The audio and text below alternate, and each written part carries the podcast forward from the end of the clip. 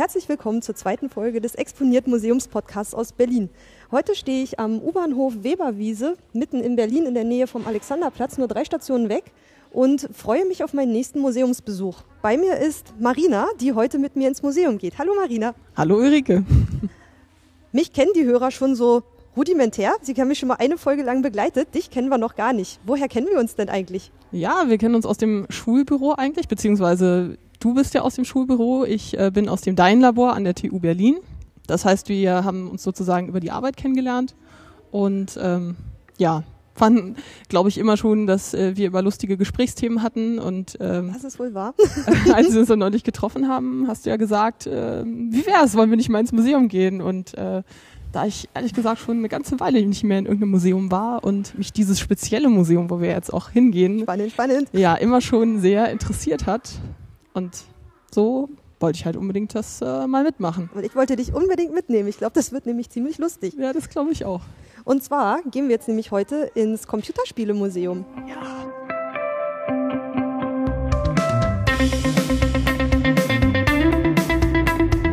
Exponiert, der Museumspodcast aus Berlin.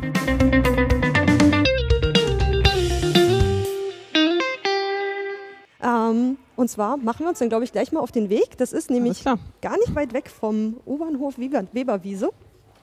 Wie weit ist es denn genau? Also ähm, man geht oben raus und dann ist man quasi schon da. Oh, perfekt. Und geht eigentlich nur einmal kurz übers Grün. Okay. Ja, für mich ist es halt immer so, ich wohne halt wirklich im Südwesten und äh, bis ich dann mal wirklich, naja. Hält so dich die Entfernung Willen, davon ab, ins Museum zu gehen? Ja, beziehungsweise der Weg. Das dauert halt sehr lange, wenn man mit der Bahn fährt. Wir sehen schon die ersten Plakate mit Pac-Man drauf. Pac-Man war echt der Klassiker schlechthin. Ich hatte da so eine Version auf dem Atari, die war aber schon so ein bisschen advanced, die hatte nicht mehr dieses ganz platte Design. Also ein bisschen dreidimensionaler und man konnte sogar mit der Space-Taste konnte man springen, was auch super Was? cool war. Ja, man konnte über die Geister springen. Aber das ist doch nicht. Pac-Man kann nicht springen. Ja, ich weiß, das war so eine, naja, andere Version davon. Auch das Tetris, was ich hatte, hieß nicht Tetris, sondern Tetrix. Okay. So, ja, es gab teilweise aus der Atari-Community so Remakes von diesen Klassikern. Ja, das war schon ganz cool. Wie gehst du denn normalerweise ins Museum? Gehst du lange? Gehst du alleine? Ich gehe eigentlich immer sonst mit meinen Eltern und eigentlich immer nur in Sachen, die mit Geschichte zu tun haben. Okay. Weil sich meine Eltern sehr für Geschichte interessieren. Also meine Mutter unterrichtet ja auch Geschichte und ist da total begeistert. Mein Vater auch. Also der ist kein Lehrer, aber ist auch geschichtsbegeistert, so meinte ich das. Und ähm, ja, das ist halt meistens so, dass wir dann da hingehen und meine Eltern erzählen einfach unheimlich viel. Ach, du bekommst dann deine Privatführung. Ich krieg immer eine Privatführung, ja. Wow, das und ist richtig cool. Cool, das ist Link von so. Zelda. Genau. Wer übrigens mehr von Marina hören will, das kann man ähm, zum Beispiel tun auf dem YouTube-Kanal Silke Endrina. Da gibt es nämlich unglaublich lustige Videos. Mein allerliebstes ist auch eins, was mit Computerspielen zu tun hat, und zwar das Mosquito Deathmatch. Ah, das magst du am liebsten? Ja, das mag ich am liebsten. Und Randale auf dem Spielplatz. Das sind so meine, meine Favorites. Die sind unheimlich lustig. Lohnt sich mal reinzuschauen. Und dann machst du noch Musik, und zwar bei Rabbits Gone Wild. Ja, das ist ähm, die Band, die ich habe, wo halt äh, Eigenkompositionen ähm, gespielt werden. Aber wir waren leider das letzte Jahr alle so wahnsinnig beschäftigt, dass wir es kein einziges Mal geschafft haben, uns zu treffen. Ähm, aber ich habe halt sonst noch eine Classic Rock Coverband mit meinem Vater zusammen, der spielt da Bass. Wie heißt die? Äh, Irtik. Irtik. Genau. Okay.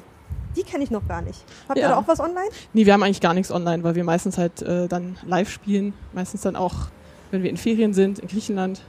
Ach Mist, das ist zu weit weg. Ja, es gibt traditionsgemäß immer am 15. August da so eine große Party. Da spielen wir immer. Es werden jedes Mal mehr Leute. Ach, sehr cool. Das macht total Spaß. Ah, da wäre ich ja gerne mal dabei. Ja, können wir mal arrangieren, denke ich. Juhu. Okay, dann, ähm, wir stehen mittlerweile im Vorraum des Computerspielemuseums und ähm, begehren jetzt erstmal um Einlass, würde ich sagen. Bist du bereit? Ich bin bereit. Wir haben unsere Tickets, wir haben alles eingeschlossen. Genau. Geht jetzt mal rein ins Museum.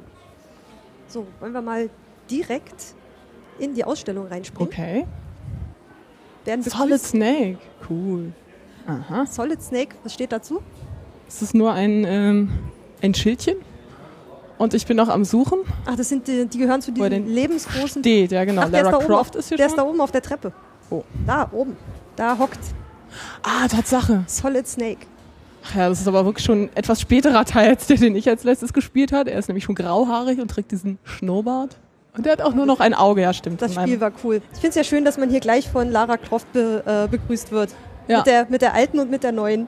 Das kann- stimmt. Aber ich kann mich nicht daran erinnern, dass sie Nagellack getragen hat früher. Vor allem die neue kenne ich irgendwie gar nicht. Nee, doch, Nee. Oh, das, das habe ich schon durchgespielt. Ja, wirklich. Ja. Eine ganz Sexy und gefährlich. Warum muss das immer so sein? Ähm, ich weiß nicht, ich habe nur gehört, dass ihre Brüste so groß sind, weil jemand mit der Maus ausgerutscht ist von den Designern. Aber Was, halt wirklich? für eine Legende. Das, das ist mir, Ja. das ist mir neu. Aber ist besser geworden, oder? Wenn man die beiden so vergleicht. Ja, sie sieht mittlerweile realistischer aus. Ja, das stimmt. Das ist, äh, ja, es war wohl erstmal zum Anfüttern ne? für bestimmte Leute. Ne? Ja, Dabei waren die damals noch dreieckig. Ganz am Anfang. ja stimmt. Stimmt. So pyramidenförmig wie bei Ja. Madonna. Bei der Frau, ja. Allerdings, das Spiel, wo sie so neu aussieht, das habe ich komplett durchgespielt. Das fand ich ganz großartig. Mit, mit Nora Tschirner als, ähm, glaube ich, als Synchronstimme von ihr. Fand ich ganz toll. Also das ist äh, an der Entwicklung von mir so ein bisschen vorbeigegangen. Also ich ähm, kenne halt wirklich das Alte und dann hatte ich halt einfach so eine ganz lange Computerspielepause, weil ich halt dann mit Uni und so weiter einfach zu viel zu tun hatte und ah, jetzt so die letzten Jahre habe ich wieder angefangen. Ach, sehr schön. Das, Ja. das muss auch ab und zu mal wieder sein. So, wir stehen jetzt schon im ersten, also es gibt einen großen Ausstellungsraum. Ähm, wie ist der erste Eindruck auf dich, wenn du dich hier erstmal so umsiehst? Ja, es ist cool. Also hier sind ähm, wirklich so lebensgroße Figuren von allen möglichen Spielen. Also wie gesagt, die beiden Lara Crofts. Dann haben wir hier Link äh, von Zelda. Wir haben Solid Snake da oben auf der Treppe hocken. Und irgendwas von Rayman. Obwohl ich gestehen muss, Rayman habe ich selber nie gespielt. Deswegen, das war so sozusagen mein Computerspiele-Loch. Ah, Ich okay. kenne halt eher so die 90er, also 80er, 90er Jahre Spiele. Und dann ist eine große Lücke klaffend und naja, dann setzt es halt mit den Spielen, die auf der PlayStation 3 erschienen sind, äh, wieder ein. So, wir waren noch beim, wie ist dein, dein Eindruck? So das erste Mal reingehen in die Ausstellung. Ja, also es sind äh, viele, viele Quader, die aufeinander ähm, aufgebaut sind. Ganz viele verschiedene Sachen zu Computerspielen. Also ich äh, brenne vor allem darauf, mal rumzugehen und mal zu gucken. Also hier sieht man schon, also hier geht es auf jeden Fall auch ein bisschen um die Geschichte. Spiel per Post steht hier zum Beispiel. Das sind dann so Brief, äh, nicht Briefmarken, sondern Postkarten, wo irgendwelche Schachzüge drauf sind. Genau, das Spielen rund um die Welt äh, begann ja schon vor dem Internet quasi. Ja. Dafür war das so, eine, so ein Beispiel mit, mit Briefschach zum Beispiel. Davon habe ich aber auch gehört. Also mein Vater hat mir immer so Geschichten erzählt, als ich klein war und sowas wie Briefschach äh, war auch dabei. Ich mich als Kind auch so ein bisschen für Schach interessiert habe. Ich wollte dann immer mit ihm Schach spielen. Ich glaube, für ihn war das jetzt nicht so spannend, aber er hat es dann doch immer wieder gemacht und mich dann immer auf mysteriöse Weise gewonnen habe. Oh, komisch. Ja, siehst mal. Ein, ein, ein Wunderkind. Ja, echt. Oder ein sehr äh, pädagogischer Vater.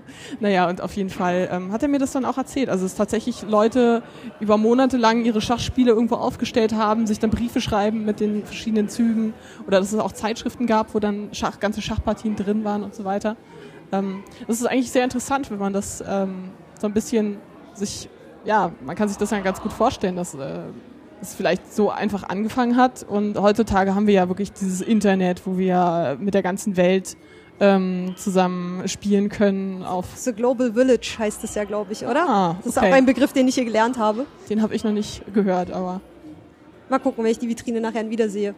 Genau, wir sind hier, stehen hier vor, dem, vor den gelben Ausstellungsvitrinen. Das Ganze ist hier farblich abgesetzt. stimmt. Ähm, die große Überschrift ist Computerspiele, Evolution eines Mediums. Ähm, das Briefschachbeispiel gehörte zur gelben Fraktion, der spielende Mensch, äh, in Klammern Homo Ludens. Dann gibt es noch die grünen Vitrinen, dort geht es um die Erfindung und Entwicklung des digitalen Spiels. Meilensteine vom ersten Computerspiel bis heute. Und dann gibt es hinten noch, das ist, war dann auch der größte Teil, äh, vitrinenmäßig, ähm, der ist blau gehalten, die Welt des Homo Ludens Digitalis.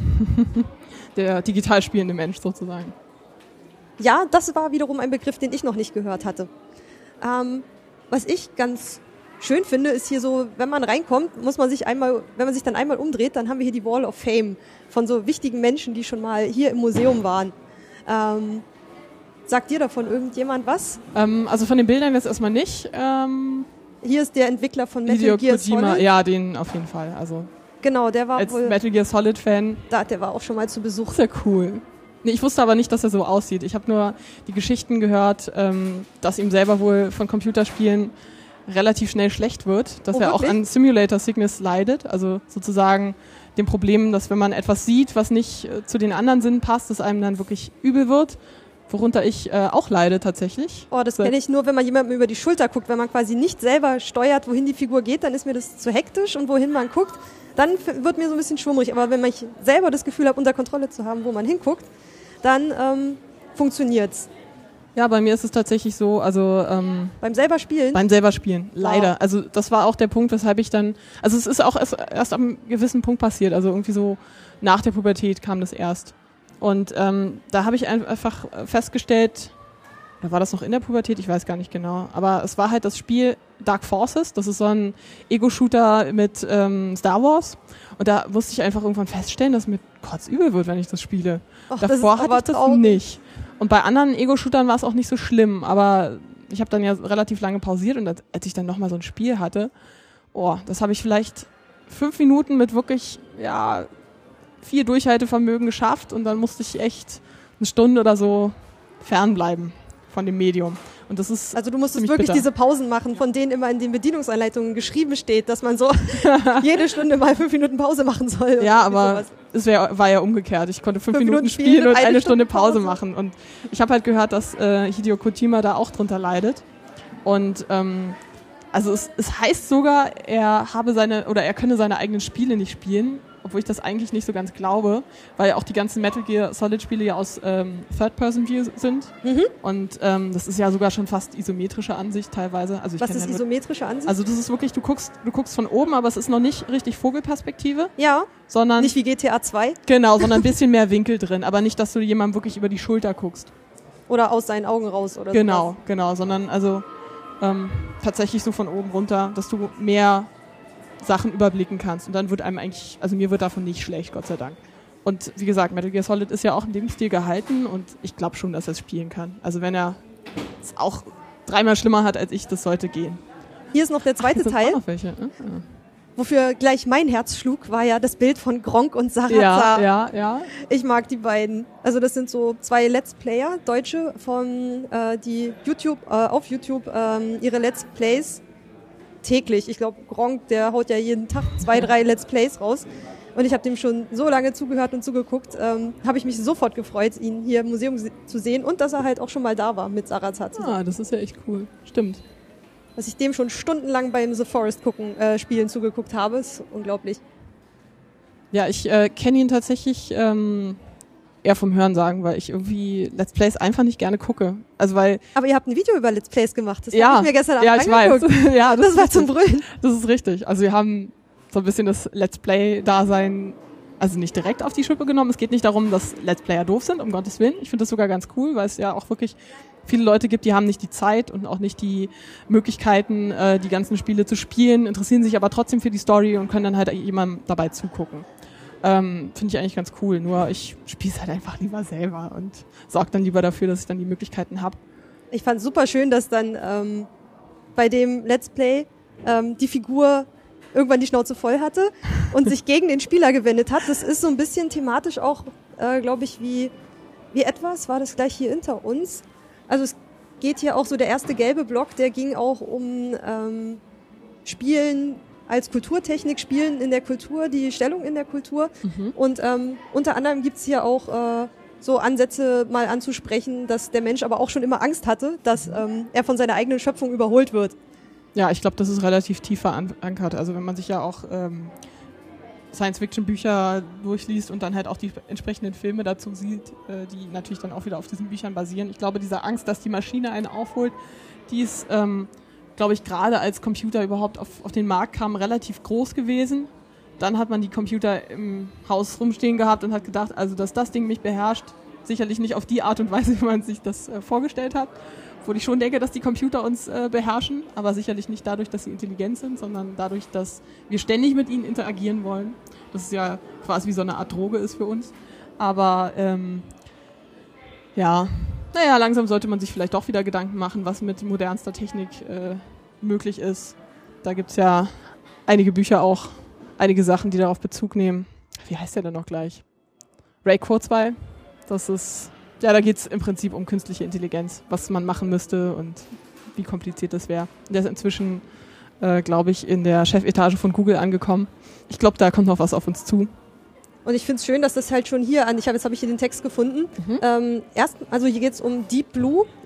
Ähm, das war ein, ein Schachcomputer. Genau. Und erstmalig besiegte mit Deep Blue 1997 ein Computer einen Großmeister auf dem urmenschlichen Spielfeld Schach. Die Faszination vom technisch Möglichen sowie die Angst, unseren eigenen Kreationen zu unterliegen, liegen in diesem Fall dicht beieinander. Da kann ich mich auch noch ganz gut dran erinnern. Das äh, habe ich auch selber mitverfolgt. Ah, okay. Ja, also das war ja der riesen Großrechner von IBM, der Deep Blue. Das war ja damals so das das Ungetüm an Rechenleistung. Die haben dann wirklich den ähm, einen der bedeutendsten Schachspieler, den Kasparov, dahingesetzt und gegen das, äh, um gegen den Computer zu spielen. Und es ist natürlich so. Gerade Schach ist ein Spiel, was sehr stark auf Gedächtnis basiert.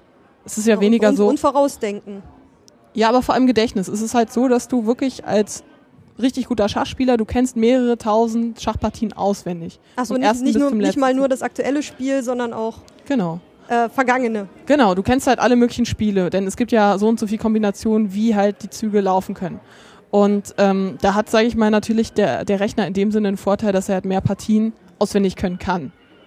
Ne? Also der kann sozusagen auf mehr Material zurückgreifen. Was aber tatsächlich interessant ist, wenn man jetzt ein, gerade so, also wenn man sich jetzt alte Schachcomputer, äh, alte Schachprogramme anguckt, wir hatten da so eins auf dem C64, das war halt richtig fies programmiert. Also es war richtig gut, man konnte das kaum besiegen, außer man hat wirklich sehr, sehr unorthodox gespielt. Also man hat Dinge gemacht, die kein vernünftiger Schachspieler machen würde. Dann hat man den Computer nämlich in so eine Region gebracht, wo er nicht genug Material in der Datenbank hatte, weil keiner so spielt. Okay. Und dann konnte man ihn äh, fertig machen. Ach stimmt, da, das gibt's aber in der Science Fiction, glaube ich, auch, dass du dann irgendwas machen musst, was den Computer überrascht, womit er nicht rechnet. Ja. In irgendeinem Buch wurde dann mal, da gab's so einen Zug, der hat dir immer Rätsel gestellt und dann, wenn du die lösen konntest, also der hat, nee, Quatsch, man musste ihm Rätsel stellen und ähm, wenn er nicht, wenn er es beantworten konnte, fuhr er weiter, also Richtung Tod quasi. Okay. Und ähm, er hat ihn nachher besiegt, indem er ihm so Quatschrätsel gestellt hat, von wegen so, ja, ähm, drei Kamele an der Ampel, wie hoch, wie hoch ist das Fahrrad? So, und dann hat er sich irgendwann selbst zerstört. Also dieses Motiv scheint, Ja. kommt immer wieder durch. Finde ich spannend. Und hier haben wir, was haben wir hier, hier noch? Das ist so ein Spielbrett und hier gucken sich drei alte CRT-Monitore an. Vier, oder? Äh, vier, ja, danke. Also die sitzen hier irgendwie wie in trauter Runde um einen Tisch rum, Und die spielen Mensch ärger dich nicht, ne? gegeneinander. Ja. In der Mitte ist so ein Display, wo man das Spielfeld sehen kann. Und jeder hat seine eigene Farbe, grün, orange, rot und blau. Und auf den Computern steht immer thrown dice and got three pits. Also was er gewürfelt hat. Also die spielen autonom gegeneinander. Ja. Ja, das kann man ja machen. Es heißt Gamblers. Ähm, und der Text dazu, was machen alte Computer, wenn sie nicht mehr gebraucht werden? Und werden Computer uns Menschen noch in Zukunft brauchen? Also zumindest, um ihnen den Stecker reinzustecken. Aber spielen können sie dann alleine, sieht so aus. Ja, weil sie ja eh immer das äh, ausführen, was man ihnen einprogrammiert hat in dem Sinne. Und wenn sie keine Wartung brauchen in dem Sinne, dann brauchen sie uns nicht. Aber wenn man irgendwas Puff macht im Inneren, da muss die Feuerwehr Mensch dann kommen weinen, und den dann weinen reparieren. sie wieder. Außer sie sind schon so weit entwickelt, äh, dass sie sich selber reparieren können. Virtualität. Mhm. Gut, hier kommt einmal die Laterna Magica vor, also die erste Kamera. Hier werden so Traditionslinien Mhm. verfolgt vor virtuellen Welten, was damals gemacht wurde, um virtuelle Welten zu erschaffen. Zum Beispiel Bilder, Laterna Magica, die Erfindung des Films und auch sowas wie äh, Disneyland, Mhm. ähm, was ja auch eine, eine künstliche Stadt war, die extra gebaut wurde, um eine andere Welt zu erschaffen.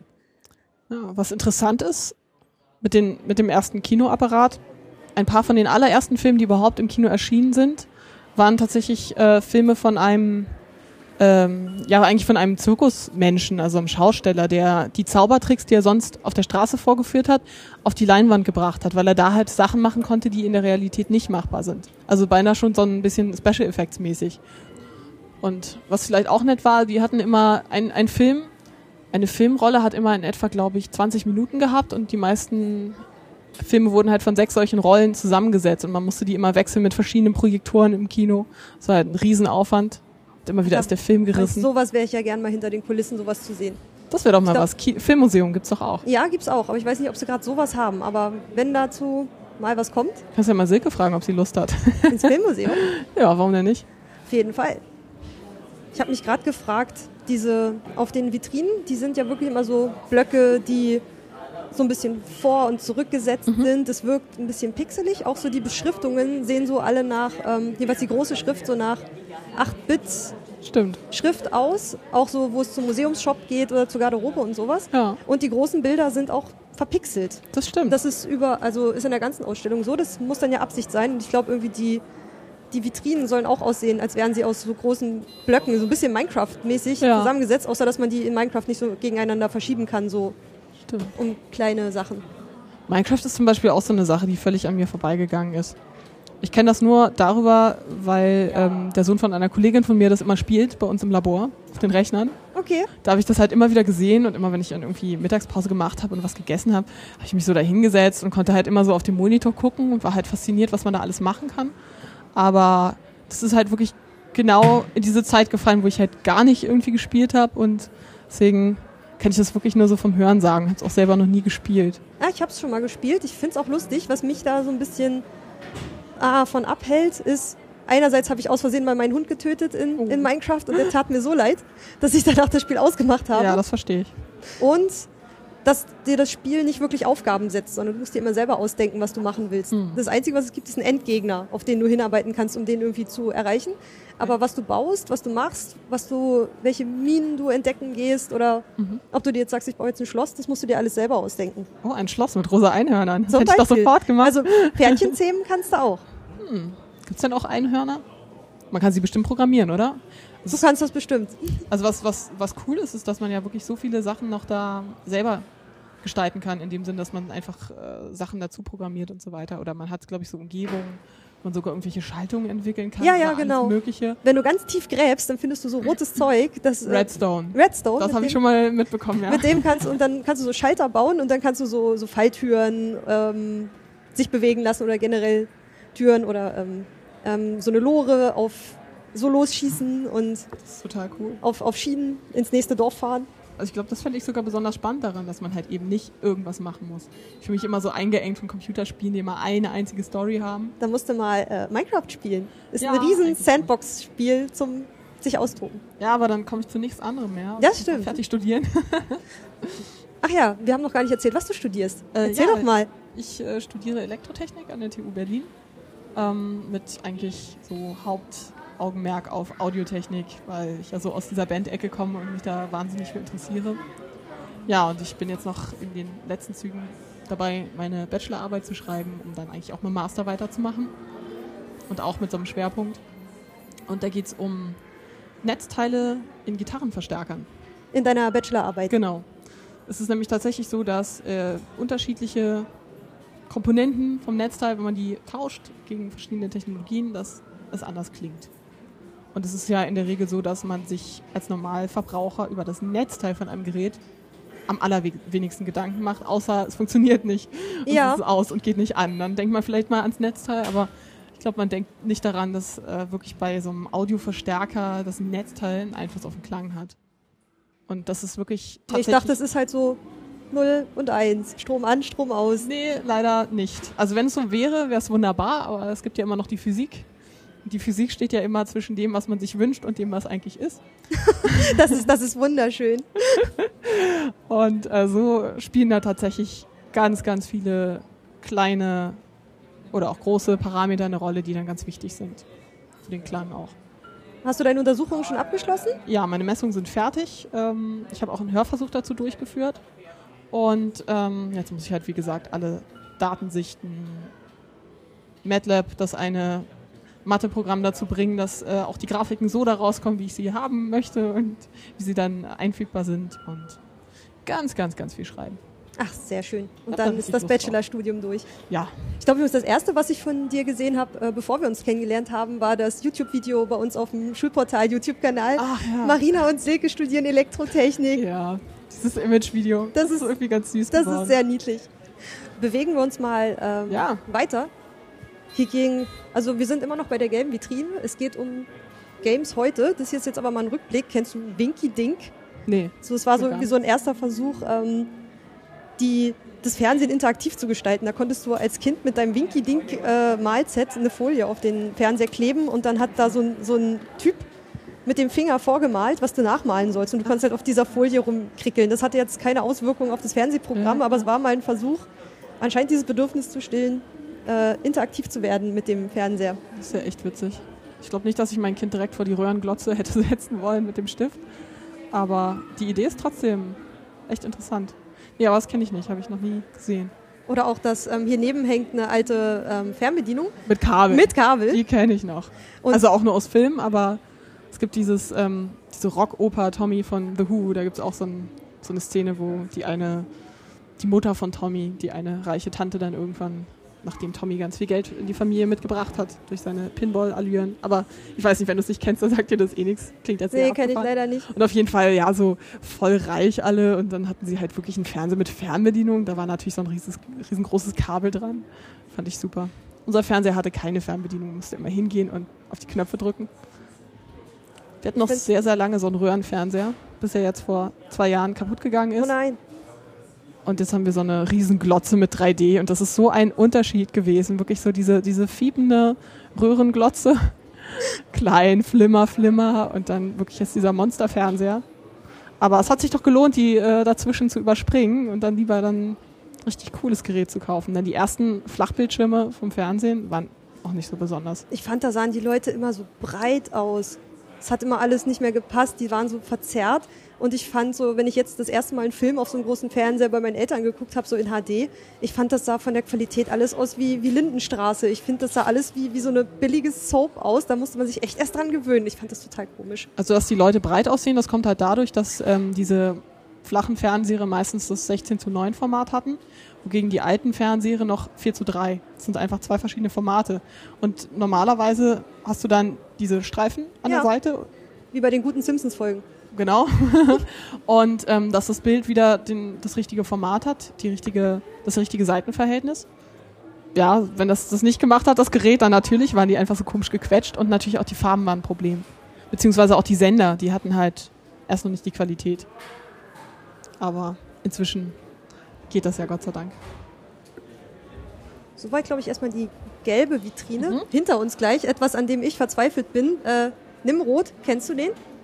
Nein. Hier kann man sich die, ähm, da sind so zu den Sachen, die man ausprobieren kann, gibt es Aha. so Rausziehplatten, wo drauf steht, wie diese, meistens, ja, es sind Spiele, wie die funktionieren.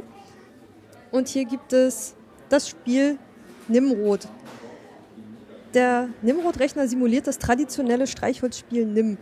Und zwar, du hast hier oben diese Pyramide und du Okay. kannst hier über die Knöpfe auswählen, welches Streichholz, das sollen Streichhölzer sein, mhm. du wegnimmst. Und er nimmt dann alles, was rechts davon ist, weg. Okay. Und wer das letzte Gewinner ist, wer die letzten Streichhölzer weggenommen hat. Ah, Er hat das letzte weggenommen. Er war's. Computer wins. Man muss auf, auf Stopp, macht das neu. Ich habe es oft probiert, aber ich habe nicht gewonnen. Die Lämpchen gehen aus. Noch drei, ja, der zwei ist, einfach, und er hat gewonnen. er ist einfach zu gut programmiert. Ich wollte nicht sagen, dass er zu clever ist. Oh Gott, nein, das wäre beunruhigend. Ja, Und er hat wieder typisch. gewonnen. na warte. Einmal versuche ich es noch. Ja, macht es. Ich stand da auch eine ganze Weile vor. Und Okay. Das Spiel ist doof, wir gehen weiter. genau, es ist, es ist nicht zu besiegen. Wie gemein. Erinnert mich daran, dass wir in der Uni mal so einen Vier-Gewinnt-Simulator hatten. Oh, hier sehe ich alte Genau, die Wall, Konsolen. of, die Wall of Hardware. Die Cool. sind jetzt allerdings schon in der, na gut, sie geht bis 2001. Also die ganz aktuellsten Sachen sind noch nicht mit dabei. Und Ich ähm, würde sagen, wir fangen lieber vorne an, oder? genau, können wir machen. Wir gehen mal nach vorne vor. Oh Mann. Die meisten davon Schwelgst schon in Erinnerung, kenne ich noch oder? sehr gut, ja. Tatsache. Und zwar, es fängt hier vorne an, im Jahr 1975. Das ist ja cool. Die sind auch alle wieder so in so schönen grünen äh, Blockvitrinen an der Wand befestigt. Und das, man hat eine, eine große Wand voll mit den verschiedensten Spielekonsolen. Ja, Das alle, nennt man das alles Spielekonsolen? das sind Computer? eigentlich, ja, teilweise. Also teilweise sind es auch Rechner. aber es sind auch vor allem Konsolen drin. Also das erste, was wir hier sehen, ist Pong. Super Pong sogar, von Telegames. 1975, da war ich natürlich noch nicht auf der Welt und deswegen hatte ich das auch entsprechend nicht. Und generell waren meine Eltern auch immer dagegen, dass wir irgendwelche Konsolen haben. Ähm, wenn wir sie von unserem Taschengeld gekauft haben, war es okay, aber wir haben nichts geschenkt bekommen. Ich weiß noch, ich habe für meine erste Playstation, aber zu der kommen wir später erst, habe ich ein ganzes Jahr gespart. Echt ein Dann ganzes habe ich Jahr. die gekauft. Für dieses TV-Multispiel 4010, ich finde, das sieht aus wie so eine Metzgerwaage, wo man so ein Ding immer so nach links Ja. und rechts schieben musste, Aber- bis es kippte. Aber es ist für zwei Spieler, ne? Du kannst halt, es sind zwei kleine Joysticks dran. Für sehr, sehr kleine Kinderhände, würde ich sagen. Dann auch mal Pong-Klons. Interessant. Dann hier geht's jetzt los mit Atari. VCS 2600. Da sind wir 77. Das war wirklich auch eine, eine reine Spielkonsole von Atari. Meisten von denen konnte man einfach am Fernseher anschließen. Und hier sind halt noch so richtige Schalter, wo man äh, hier, was kann man hier machen? TV-Type, Farbe und Schwarz-Weiß, ähm, Level, ähm, ach so, nee, Schwierigkeit für den linken Spieler, A oder B, dann für den rechten Spieler. Und dann kann man zwei Spiele oder offenbar auch mehr äh, aussuchen. Kann es auch äh, neu starten. Man hat wirklich so fette Cartridges, die man da reinschieben muss. Das ist ganz großartig. Und einer von diesen alten Joysticks ist angeschlossen. Und ich hatte wirklich einen ähnlichen. Das ist einfach nur so ein, so ein Knüppel mit einem Knopf. Den also nicht mal Den gibt's da drüben nochmal in ganz groß. super. Da darf man dann Miss Pac-Man mitspielen. Das können wir nachher nochmal ausprobieren. Cool. Dann Odyssey 2. Das war auch ein richtiger Klassiker. Du kennst sie alle, oder? Ähm, nein, ich kenne nicht alle, aber ich kenne halt einige von denen wirklich vom, vom Namen her aus dem Internet. Welches ist denn das erste, mit dem du gespielt hast? Ähm, das erste, was wir hatten, war tatsächlich 82, 83, der Commodore C64, den wir da oben so richtig schön exponiert sehen können. Exponiert. Ja, exponiert, genau. Das ist eigentlich ein Computer, der eine integrierte Tastatur in seinem Gehäuse hat. Ich glaube, der hatte 6 und, Moment, 64, also 64 Kilobyte Speicher. Das war enorm viel, ist auch ein 8-Bit-Rechner, das war auch sehr genau für damals. Und hier sehen wir noch ein Diskettenlaufwerk und genau das habe ich auch noch. Ich habe auch die Geräte noch zu Hause. Läuft das noch? Ähm, es müsste eigentlich noch laufen, ja. Ich habe sie halt Ewigkeiten nicht mehr getestet. Der Monitor hat irgendwann schlapp gemacht, aber das Gerät müsste noch funktionieren, ja. Ähm, und ein Kassettenlaufwerk. Und wenn man diese Kassetten in normalen Kassettenrekorder äh, reingepackt hat, hat man nur so piep, piep, piep, brrr, so Sachen gehört und war ganz toll. Das klingt jetzt ein bisschen nach, wie hieß der kleine Freund von? Nee, R2D2, ja genau. genau, so ein bisschen in die Richtung. Aber der war von 82, wo, wieso, du bist ja, Ich bin 86 geboren. Also als ich auf die Welt kam, da hatten wir schon zwei Computer. Also einmal den C64 und noch einen Atari, der wann hast du angefangen, dich damit zu beschäftigen? Naja, seit ich da war, habe ich halt gesehen, wie mein Vater daran Seit irgendwas... 86. Eigentlich schon. Ich habe es zumindest immer mitgekriegt und ja. Also ich meine, klar, am Anfang hat man natürlich nur irgendwelchen einfach so auf die Tasten gedrückt. Beziehungsweise, was ich auch mal zum Ärger meines Vaters gemacht habe, mit meinem Bruder zusammen, der ist älter als ich. Wir haben mal mit dem Monitor von dem Gerät Münzautomat gespielt, denn er hatte so schöne Lüftungsschlitze Oh wo Pfennige so richtig gut durchgepasst haben. Und naja, mein Vater hat dann irgendwann so ganz komische Grafikfehler und Farben, die sich verschoben haben und anderes. Oh und dann hat er sich gewundert und hat den Monitor angehoben, um mal den irgendwo hinzustellen, um mal aufzumachen, was damit Sache ist. Und dann hat so komisch geklimpert. Dann weiß ich, Oh dann Gott. kam er so an, habt ihr mit dem Monitor gespielt? Und ich so, ja, wir haben Münzautomat gespielt. Kinder, Ganz, ganz ihr spielt nicht mehr Münzautomat mit dem Monitor. Das war gut. Zu den einzelnen ähm, Konsolen und Rechnern, die hier stehen, gibt's immer in so einem Block, ich weiß nicht, kannst du mir sagen, woran das Design dieses, dieses Ständers hier angelehnt ist? Ist das auch irgendwas computerbezogenes? Ich glaube, es soll einfach nur ästhetisch sein. Ich finde es eigentlich auch Das- ganz schick.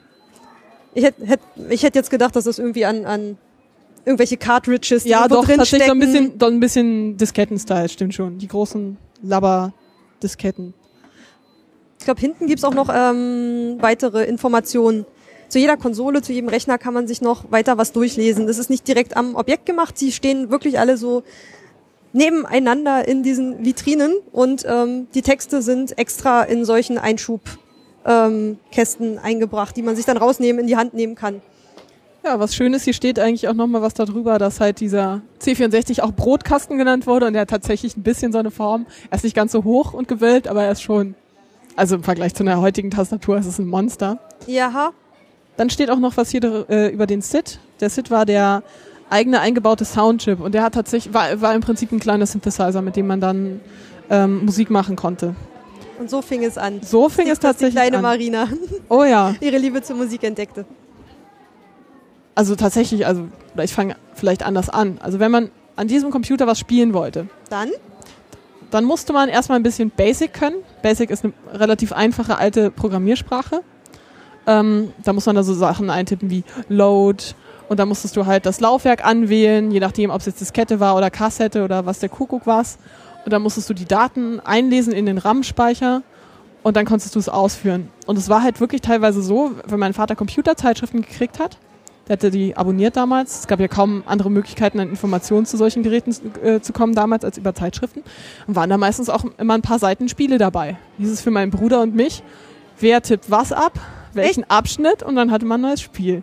cool. Dann hat man das dann gespeichert auf Diskette oder so. Von wegen Computerspielen ist unsozial und macht Ja, einsam. doch. Das ist doch Teamwork. Ja, vor allem dann, wir hatten so ein, so ein Spiel, wo man sich boxen könnte und wir hatten zwei Joysticks und haben uns dann immer Aber ihr bekämpft. wart Geschwister, ihr konntet das doch bestimmt auch so. Genau, genau. So, mal gucken, was hatten wir denn noch? Also das erste, wozu ich äh, irgendeine Art von Verbindung habe, ist das Nintendo Entertainment System. Ah, NES. Den hatte mein, mein großer Bruder. Der fliegt gerade bei mir in meinen Umzugskisten rum und er nölt seit Monaten rum, dass er den wieder haben Oh will. ja. Und ich sage immer, "Mm, ich weiß nicht, wo der ist. mal gucken, vielleicht. Ich will ihn erst vorher nochmal anschließen. Ich habe noch dafür Super Mario 1, 1 2 und 3, glaube ich. Und ähm, den ersten Teil von äh, Zelda. Mhm. Diese goldene, große. Ja, ich erinnere mich noch dran. Vor allem, was so nett ist, dass es diesen, diesen Deckel hat, den man so aufmachen kann und Ja. dann kommen die Cartridges rein. Und dieser unglaublich unergonomische Eckige Controller, Controller. der sich so in die Handflächen bohrt, wenn man jetzt Ja. älter ist. Aber es, er ist, ach, ich finde das Ding großartig. Und es läuft noch. Ja, und dann sehen wir hier tatsächlich noch einige andere Konsolen, auch von Atari und auf, ähm, an eins von diesen Geräten kann ich mich noch ganz gut erinnern. 89 kam nämlich der Lynx von Atari raus. Da weiß ich noch, da fand ich das total cool und wollte sowas unbedingt haben, aber gab's nicht. Ah, das war jetzt. Ah, ich hatte ähm, Game Gear, den da oben. Der sieht ja so ein Ja. bisschen so ähnlich aus. Ja, also Sega. zum äh, in die Hand nehmen mit eingebautem Bildschirm. Ein Riesenprügel im Vergleich zu dem, was man heutzutage so Aber das lag gut in der Hand. Und ich Ja. meine, das der Game Gear, der konnte auch Farbe, der hat selber geleuchtet. Ah, Und er hatte so einen so einen Einstecker, womit man sogar Fernsehen gucken konnte. So, das ist ja cool. so diese drei Programme, so was war das, N3, gibt's gar nicht mehr. Doch schon, mit dem kann man Fernsehen gucken und da hatten wir irgendwie so eine Sammlung mit 99 Spielen drauf. Die haben alle Ja. auf eine so eine kleine Packung gepasst. Ja, klar. Dann haben wir noch den Gameboy, den allerersten. Dieses Gerät hat natürlich auch wieder dieser eine Kumpel von meinem Bruder. Und ähm, daher kenne ich das eigentlich auch. Ähm, ich selber hatte auch keinen Gameboy. SNES, also den Super Nintendo Entertainment System, das hatte auch dieser Kumpel von meinem Bruder dann irgendwann. Da haben wir dann irgendwie so Große Fußball. Brüder und Kumpel von Ja, Brüdern. Die, super. anders bin ich an, an Computerspiele als junges Mädchen auch nicht rangekommen, Ja. weil ich hatte sowas nicht. Ja. Mein Bruder hatte das und Kumpels von ihm, da konnte man dann immer zugucken. Ach so, also es war bei uns eigentlich total ausgeglichen. Was mein Bruder hatte, das hatte ich auch. Also das war kein Thema. Ja, das nächste, was ähm, mich sehr bewegt hat damals, hier sind wir schon 1993 angekommen, ist der Atari Jaguar. Das war, ich glaube, die allererste Spielkonsole, die wirklich 64-Bit, 64-Bit-Prozessor drin hatte. Das war der Wahnsinn. Was konnte die damit besser? also wir, wir haben ja beim C64 angefangen. Es war ein Mhm. 8-Bit-Rechner. 8-Bit-Genauigkeit, um zum Beispiel Nachkommastellen zu berechnen. Also es war ein Meilenstein in der Genauigkeit der Berechnung, die man damit erreicht hat, mit dieser Spielkonsole eigentlich. Und die ganzen Anwender waren halt total traurig, dass ähm, ja, jetzt so eine Spielkonsole rauskommt, aber man damit keine vernünftigen Sachen machen kann, wie arbeiten, so nach dem Motto. Und ich glaube, es gab sogar ein paar Freaks, die versucht haben, das Ding aufzubauen, daraus einen Computer zu machen, weil es eigentlich ein kleiner, abgespeckter Computer ist. Der hat nicht die Schnittstellen von einem richtigen Computer, du kannst nicht 100 Drucker anschließen, was weiß ich, was für Laufwerke, aber von der Funktionalität her kann das Ding echt viel, also für die damalige Zeit. Ja, und da ist sie, die PlayStation 1 von Sony. Ich habe einen Urlaub festgestellt, dass es ähm, günstiger ist, nicht das Taschengeld in irgendeiner Spielhöhle für das Spiel Tekken 2 auszugeben, sondern sich einfach eine Playstation zu kaufen. Das dann Du kennst solche Spielhöhlen noch mit Ja. so Münzautomaten? Ja. Ich war ja in sowas noch nie drinne. Das ist super. Also ich bin ja Halbgriechin und in Griechenland ähm, gab es früher halt sowas, auch für Kinder. Es war jetzt nicht so, dass, dass es irgendwie ein komischer Ort war, wo komische Leute rumhingen und das hätte was mit Glücksspiel zu tun, sondern es war halt wirklich, war eher so ein Kinderzentrum und dann hatten sie auch ein paar von so Automaten da stehen. Und ähm, ich habe wirklich einen Sommer mein gesamtes Taschengeld in Tekken 2 investiert. Okay, dann hätte man es wahrscheinlich auch kaufen können. Ja, und naja, so viel war das natürlich damals nicht. Wo sind wir hier? Die PlayStation ist 94 rausgekommen, war ich ja auch noch nicht so alt. Ja, jetzt bewegen wir uns langsam bis zum, zum Ende der Wall of Hardware. 2000. Mit den 2001. Es endet dann mit der PlayStation 2, GameCube, Game Boy Advance und der Xbox. Wollen wir mal was spielen gehen? ja, auf jeden Fall. Wollen wir mal in die Arcade-Halle gehen? Ja, gerne. Wenn man an der Wall of Hardware wieder zurückgeht in die Vergangenheit, kann man rechts rum in die Arcade-Halle. Ich glaube, da müssen wir uns mal durchkämpfen und mal gucken, dass wir. Haben Sie Tekken? ah, ich glaube nicht. Ich habe Nee, Space Invaders? Frogger die- ähm, haben sie zum Beispiel. Die ähm, Automaten sind so umgebaut, dass man keine Münzen einwerfen muss. Man muss einfach nur einen Knopf drücken und Das darf ist dann damit spielen. Ja, ne? Nicht so wie früher. Okay, wollen wir uns einfach mal reinstürzen? Können wir. Du gehst vor, ich bin immer zu schüchtern, um mich irgendwo lang zu drängeln. Außer es ist ein Konzert. Wir können ja einfach mal hier vorne. Space Invaders. Space Invaders. Cool. Das heißt, die Aliens treffen. So, die erste Reihe Aliens ist schon. Genau, Space Invaders hatte ich zum Beispiel auch auf dem Commodore.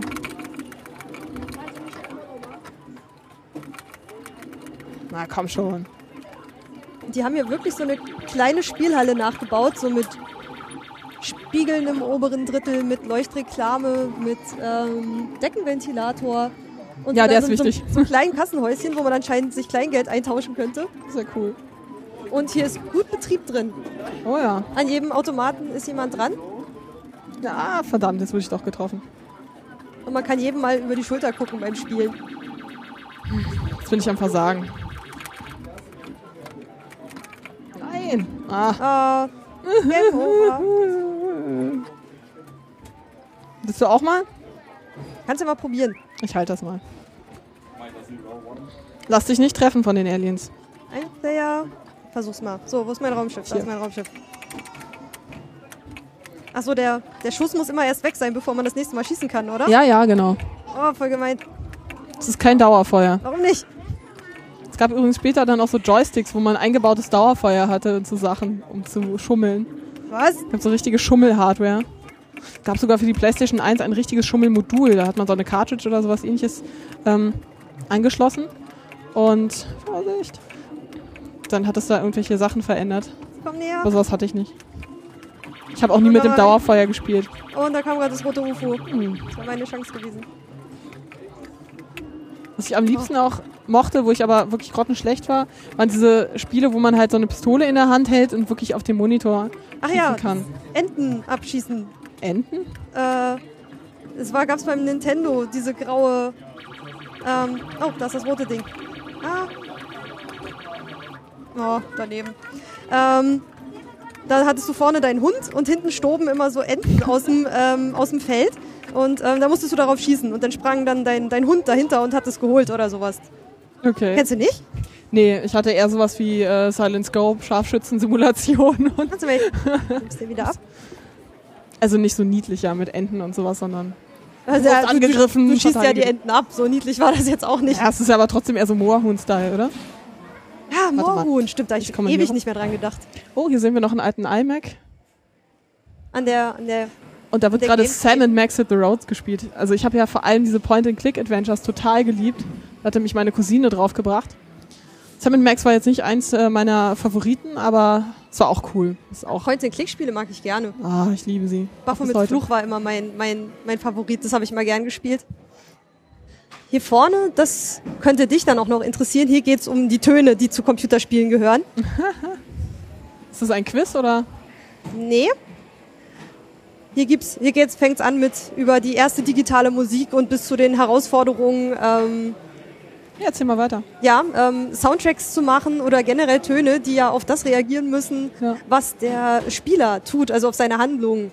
Und man beeinflusst ja durch seine Tätigkeiten die Handlung im Spiel und das soll ja irgendwie durch die Töne transportiert werden. Und was das für eine, für eine Herausforderung für die, ähm, was sind das denn, die Computerspiel-Soundkomponisten sind, Ja. das, hierum geht's dann in, wir sind schon am Anfang von der, von der blauen Vitrine.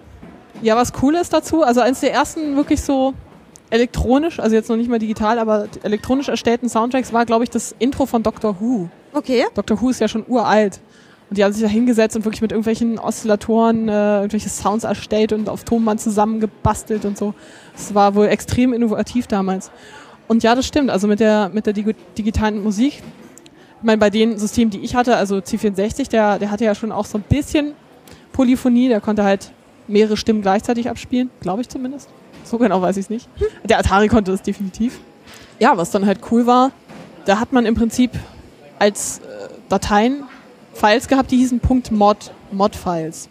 Ich weiß nicht, kennst du vielleicht MIDI-Files? Äh, doch, MIDI habe ich schon mal gehört, die waren immer recht piepsig. Genau, MIDI ist eigentlich das, dass du vorgegeben hast, das sind die und die Instrumente und dann spielt das Instrument dies und das andere jenes und so weiter. Und da ist aber festgelegt, wie das zu klingen hat. Und das ist zwar in der Hardware der Soundkarte damals festgelegt gewesen.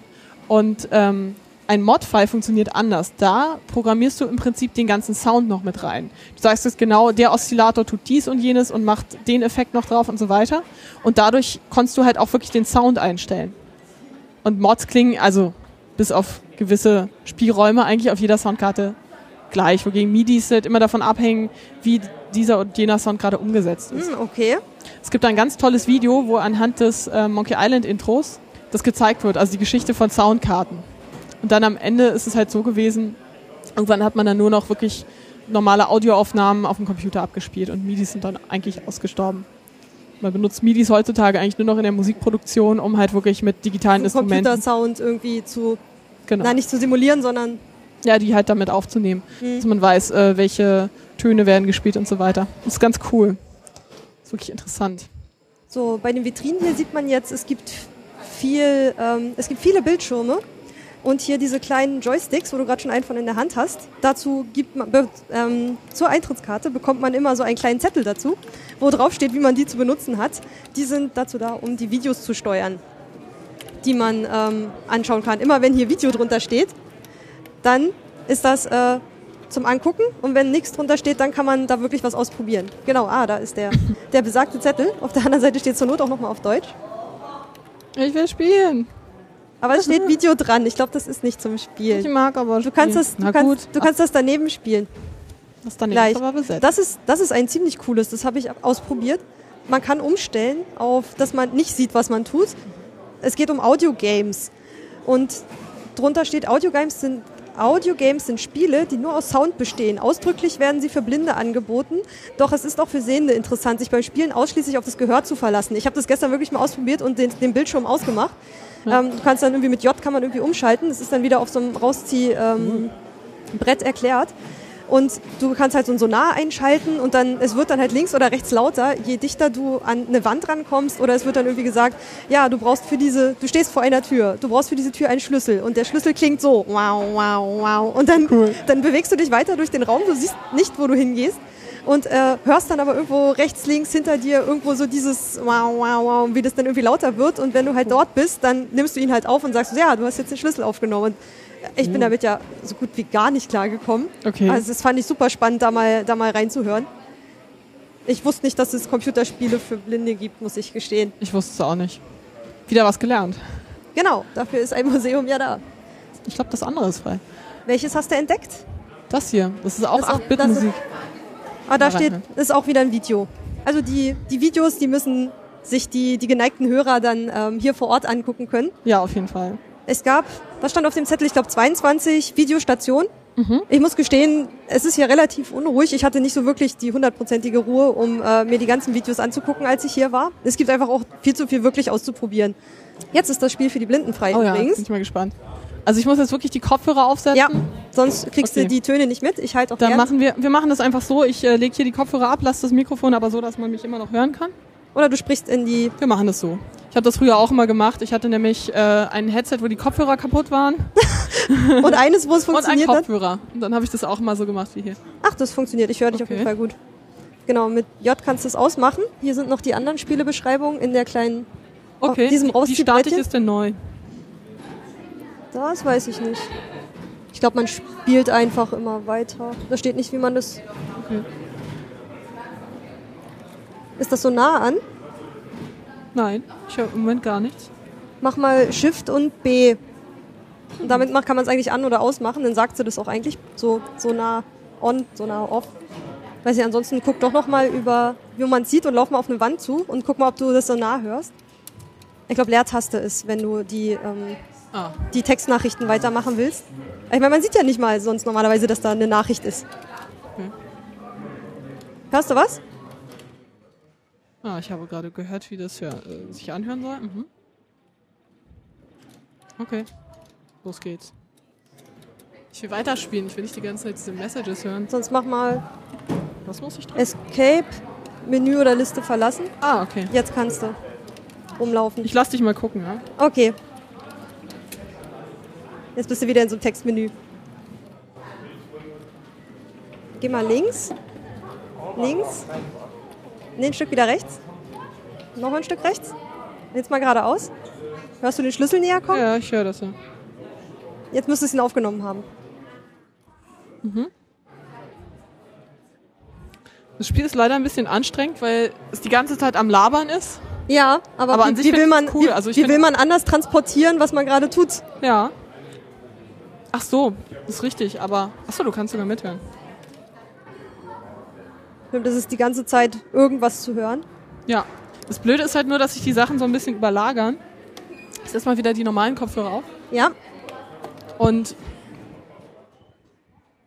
deswegen finde ich es relativ äh, kompliziert. Aber ich fand es eigentlich ziemlich einfach jetzt, ähm, Sachen zu ordnen anhand, anhand der Ohren.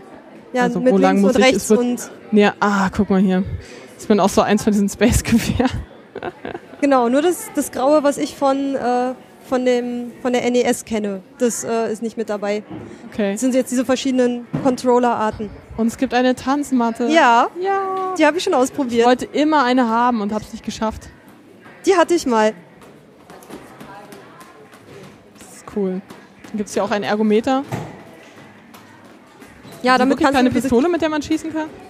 Da vorne kannst du Bowling machen, wie, Okay. wie Bowling. Okay. Obwohl ich dich natürlich viel lieber auf die Tanzmatte stellen würde. ich bin nicht so geschickt, aber gut. Das kriegst du hin. Du musst halt immer, wenn die Pfeile direkt über den weißen Pfeilen gelagert sind, musst du einfach den Knopf drücken mit dem Fuß. Ja, ich das weiß, ist total ich, simpel. ich habe sowas noch nie gespielt, aber ich würde es versuchen, ja. Okay, und dann hier mit dem, mit dem Cyber Rider. Ähm, sieht einfach aus wie so ein Heimtrainer-Fahrrad. Und damit kannst du. Die anderen Gegner sind Autos, macht das Sinn? Nein. Eher, wenn die anderen Gegner Radfahrer wären. Ich meine, man fährt mit anscheinend äh, 88 km/h auf einem, Tra- auf einem Heimtrainer durch die Stadt. Abgefahren. ja, ich habe halt so ein, so ein, so ein ähm, Autorig halt zu Hause, also wirklich so Lenkrad und Steuerknüppel und Pedale und das macht halt richtig Spaß. Das ist cool. Ich erinnere mich. Sieht aber natürlich total abgefahren aus, weil der ganze Schreibtisch erstmal belegt ist, wenn du das Ding da dran festgemacht hast. Boah, faszinierend. Die Tanzmatte. Ich glaube nicht, dass ich das hinkriege. Äh, die kann man auch einfacher stellen. Ah, okay. Das da ist schon äh, ziemlich hardcore, was der Knirps da tut. Gefahren. Also, Perfekt. Ja, das, siehste, schmeiß dich mal rauf. okay. Machst du das, kann man das irgendwie Äh, äh, einstellen? ja, hier kannst du dir ein Lied aussuchen. Und dann irgendwie so, what's up? Da ja du nicht drückst- dagegen. Ich habe nicht gesehen, dass du drückst. I will survive. Okay. Genau. Confirm. Und dann Auswahl ist, glaube ich, rechts oben, auch wenn da irgendwie kein Knopf mehr zu sehen ist. Und jetzt kannst du, äh, es ist jetzt auf Difficult eingestellt, Expert. In die andere Richtung kannst du es ein bisschen, machen wir auf Standard vielleicht. Nein, ich mach Beginner. Oh, wie süß. Ich habe sowas noch nie gemacht. Genau, einfach warten, bis der Pfeil oben ist, direkt drüber und dann einfach mal ein bisschen im Takt dazu tanzen. Ich gebe dir mal ein bisschen Kabelfreiraum.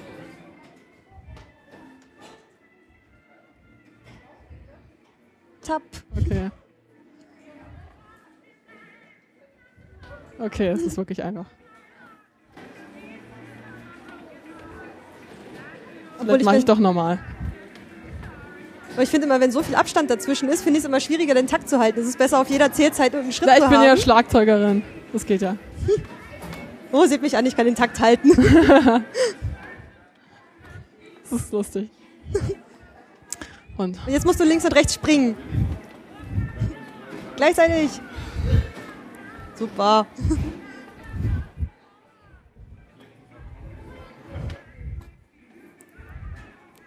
Siehst du, das kriegst du doch auch in der schwierigeren Schwierigkeit. ja, vielleicht. Aber wenn es dann auch nach vorne und nach hinten geht, wird es vielleicht auch schwierig. Willst du es nochmal schwieriger probieren? Ja. Doch, das geht. Clear. Aber wir nehmen nochmal den Song, weil ich den kenne. Der ist Okay. nicht so schnell. Jupp. Und jetzt auf äh, Expert, oder? Hier stehen immer die Kalorien. Okay, das ist aber, glaube ich, der Tagesverbrauch bisher. Okay. So, So, I, I Will Survive war das. machen wir nochmal. Und jetzt, genau, auswählen und schwieriger stellen. Ich mach mal Standard, ja. Ach komm, mach difficult zumindest. Okay, aber dann muss ich vielleicht doch das Headset absetzen. Ich Nein. Na du gut. musst, ich will das Schnaufen will ich mit drin haben. Ich halte das Kabel so ein ab? bisschen. Danke.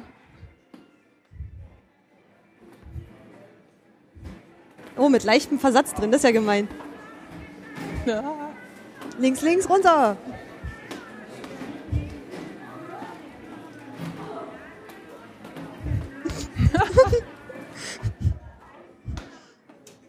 Darf ich dabei ein Foto von dir machen? Oder haust du mich dann?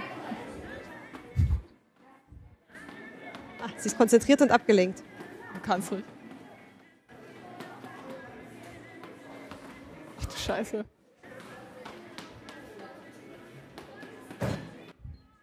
Was? Ich kann es so gar Aber- nicht. Das ist aber du hast- schwer. Aber du hast ein, ein dickes Grinsen im Gesicht. Das scheint dir ja Spaß zu machen. Das ist schrecklich. Ich komme überhaupt nicht so ran. Nein. Ich gebe auf. Oh, aber das war ein, das war ein sehr guter Versuch. Teilnahmebestätigung. Ich hätte, ich hätte doch lieber ähm, Standard machen sollen und nicht difficult. Was? Nein. Du bist halt einfach eine kleine Sadistin. Was? Nicht? Nein. Voll nie. Gar nicht. Wollen wir einen kleinen Ausflug machen in die Wohnzimmer durch die Jahre? Oh ja, gerne. Warte. Lass dich mal hier durch. Wir haben einmal, ähm, hier sind vier Wohnzimmer nachgebaut. Warte, bleib mal ganz kurz. Ich wollte Ja. kurz sagen, was für welche. Aber du bist schon, es zieht sie magisch an. Ja, wir haben hier rechts, so ein rechts einmal Mitte 1990er, geradezu 1980er, zweite Hälfte. Dann ein Hobbyraum aus der ersten Hälfte der 1980er und ein Wohnzimmer aus den späten 1970ern. Okay. Also so nachgebaute Ja. Kinderzimmer mit Sitzsäcken, mit CD-Ständerturm, mit Lavalampe. So. Das äh, braune mit den Stickern an der Tür. Ja, und das äh, Star Wars Poster. Ich hatte tatsächlich ganz viele Star Wars Poster. Die drei Fragezeichen-Kassetten Stimmt. und das Kassettenkarussell. Wunderschön. So cool. Ah ja, sie spielen Super Mario Teil 1. Ich fand die Sitzecke tatsächlich nie so besonders bequem. Sitzsäcke?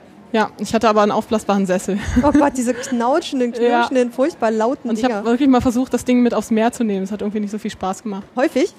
Ja, naja, Die kippen paar Mal. immer um, oder? Ja, eben. Ist doch nicht so spaßig. Ich finde ja, die Ecke Cool. hier hat ein bisschen was von der Stasi-Nische aus dem DDR-Museum, wo ich neulich mit dem Fischer Martin war. Vor allem die, der Aschenbecher. Genau, sieht, das sieht doch noch mehr nach, nach geheimer Informant aus. Der IBM-Rechner und Aschenbecher. Das Radio. Das war aber jetzt. Ich weiß gar nicht, was da auf dem Bildschirm zu sehen ist. Kannst du damit irgendwas anfangen? Das sind einfach nur so. Meteor, das ist, das ist auch ein Spiel. Was? Das soll ein Spiel sein? Das ist ein Spiel. Aber es sieht ganz. Ah, hier, guck mal, hier kannst du das irgendwie steuern. Du kannst es aufessen hier. So eine Art altes Snake. Aber bei Snake sollte man sich nicht selber aufessen. Nee, aber du, du isst ja diese Blöcke auf und darfst dich nicht vom Meteor treffen lassen. Was dieses äh, grüne Ding, was da rumwurstelt Genau. oder was. Und währenddessen muss man das, Das da aufessen. Siehst du, Ach, da jetzt hat er nicht getroffen ah. werden, ne? Oh Gott. Das ist auch ganz gut zu machen. Das ist ja hier hängen geblieben. Dinger. Waren ja auch alle so schlecht programmiert, dass es ständig irgendwelche Abstürze gab. So Achso, das war normal, ja? Ja, ja, Nur einfach, man war geduldiger damals. genau. Ja, oder es war halt auch damals mehr der Reiz bei den Computerspielen, halt wirklich diese Bugs zu finden. Die mit dem einen, ähm, also es gab so ein cooles U-Boot-Spiel, Silent Service, auf dem Atari.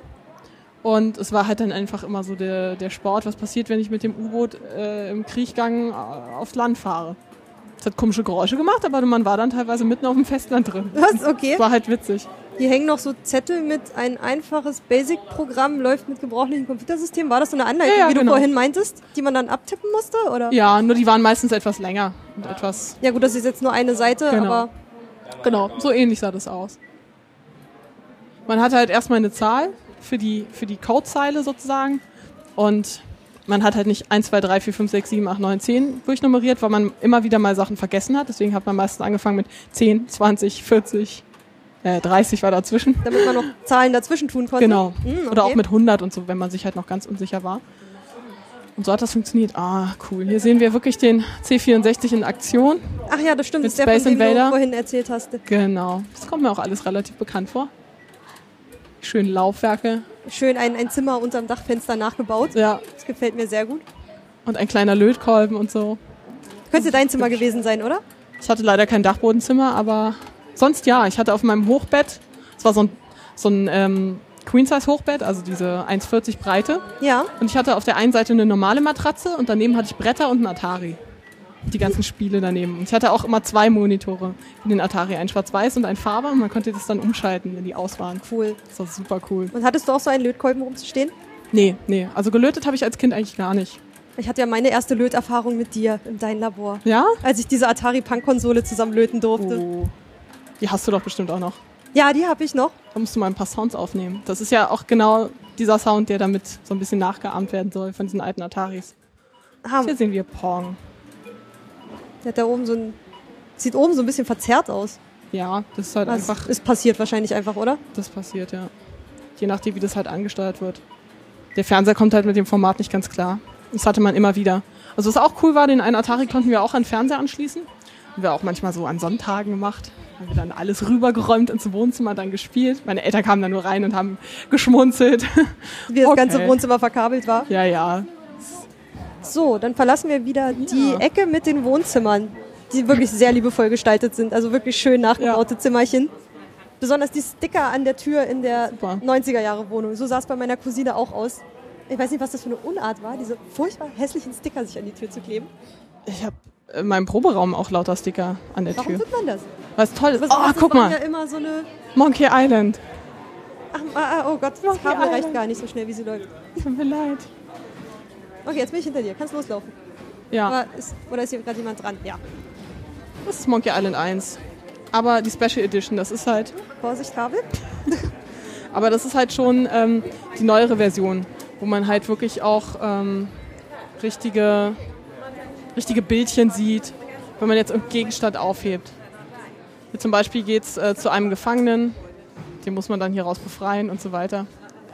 Super lustig, das Spiel. Oh, Nur die alte so Version- pixelig. Ja, nur die alte Version hatte hier noch wirklich so, so richtige, also anstelle von diesem schönen Menü, waren das richtig so einfach nur Schriftblöcke. Und hier kommen wir auf eine Straße. Hier in der Tür, glaube ich, oder in der daneben, ist die Voodoo Lady. Und ich hatte das Spiel natürlich auch nur auf Englisch und ich war noch ganz klein. Und ähm, ja genau, das ist von 1990, da konnte ich noch kein Englisch. Und Oh. hier gibt es dieses, diesen Gegenstand. Chicken. Ja. Wenn man sich das anguckt, dann sagt er, it's a rubber chicken with a pulley in the middle.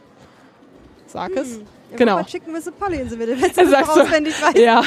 Und da habe ich mich halt immer gefragt, was soll das sein? Ist nämlich genial, was man damit machen kann.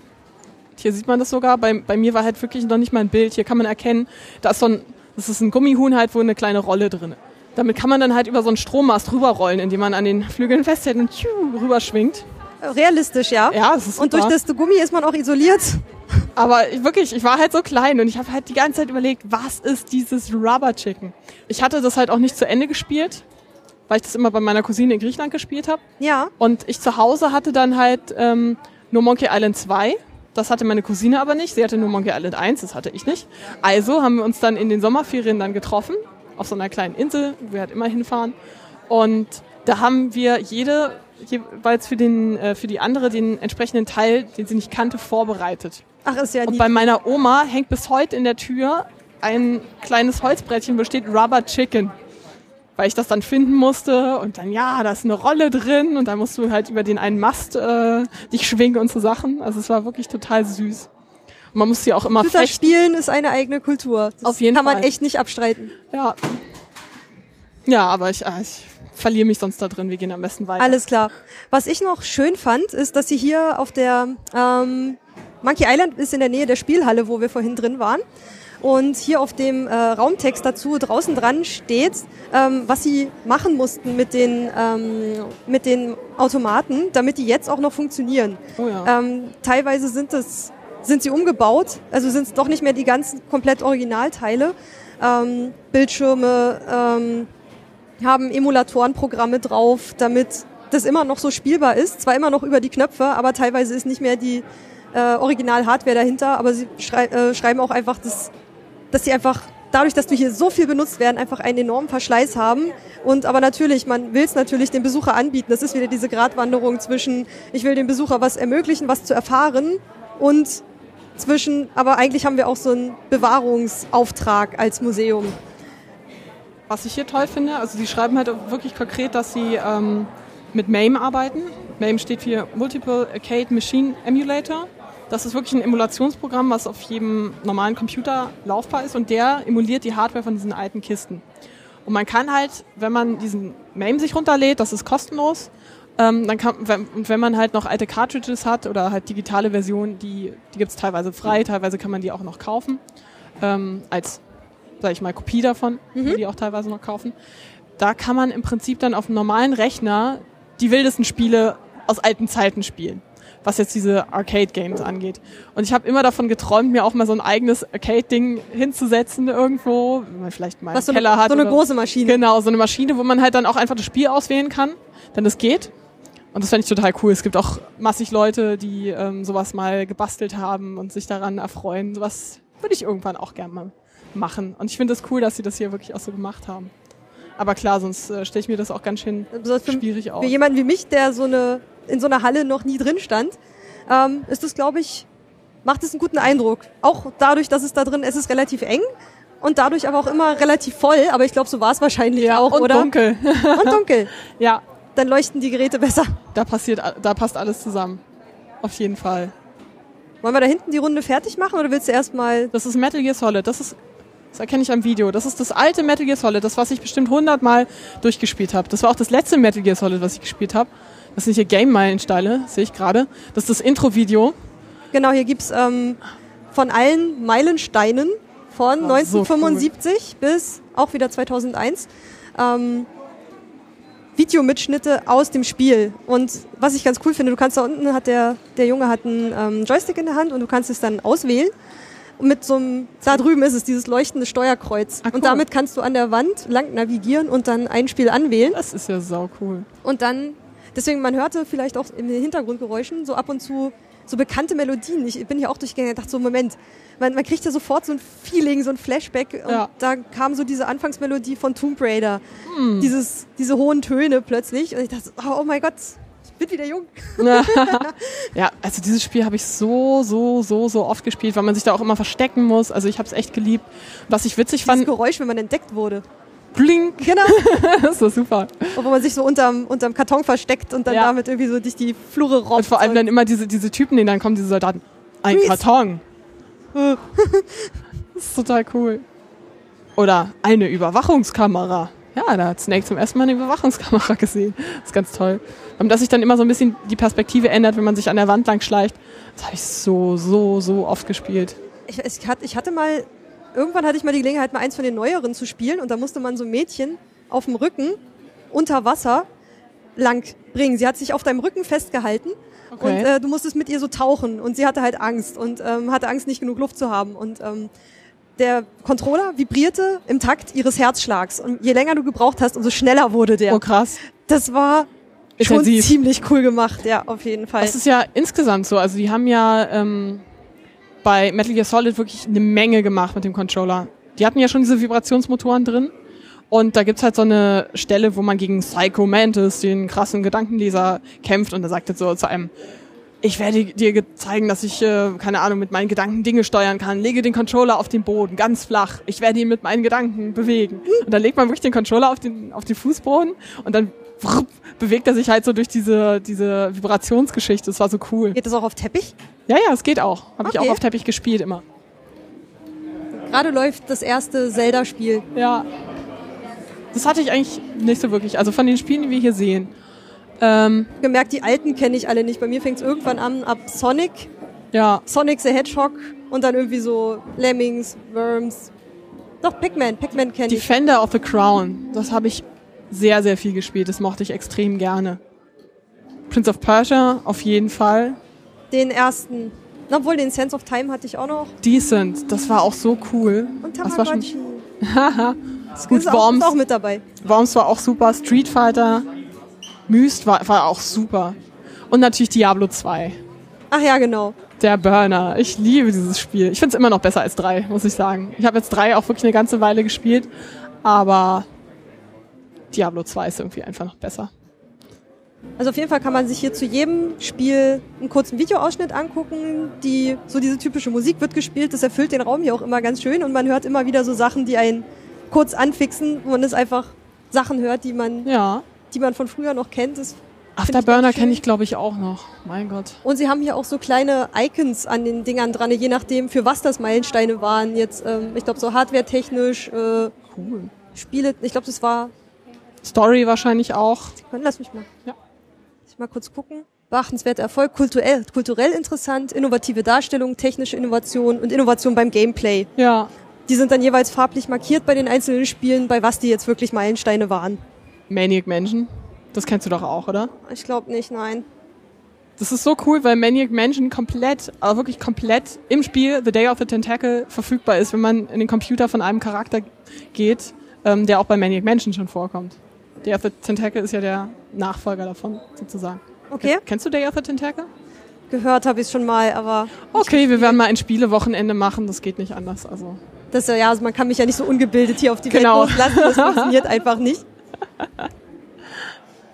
Dieses Spiel hier war mir ähm, zu wuselig. Das, hier gibt's irgendwie so eine Ecke mit so ja, fast künstlerische, künstlerischen Ansätzen, mit Spielen umzugehen. Hier wechselt irgendwie alle paar Sekunden das Spiel und der Controller. Und ähm, genau, in Ru- ROM Check Fail mischt der australische Künstler Farbs Spielfiguren und Elemente aus vielen Klassikern zu neuen, zufällig generierten Minispielen zusammen.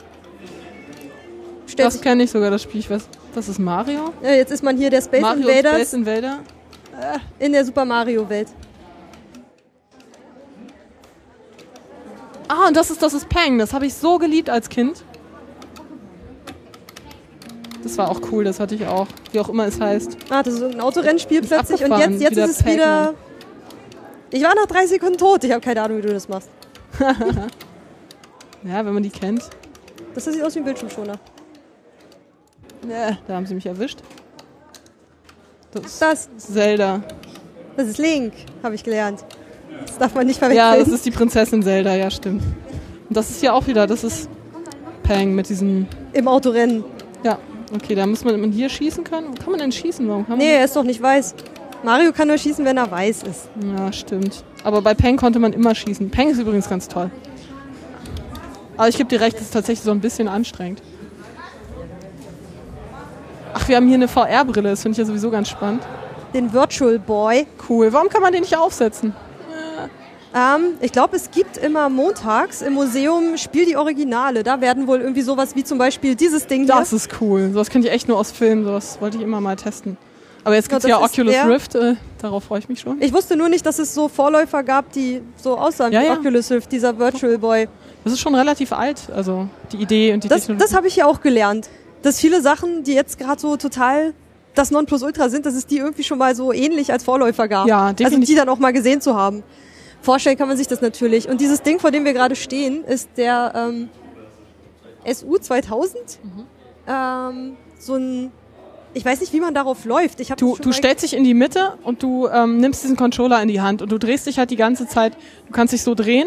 Ich hatte auch gesehen, dass da Leute nicht? wirklich so gelaufen sind oder sowas. Naja, du, das machst du eigentlich über den Controller. Ich glaube, immer montags ist äh, so eine Veranstaltung, wo solche Sachen auch mal angespielt werden.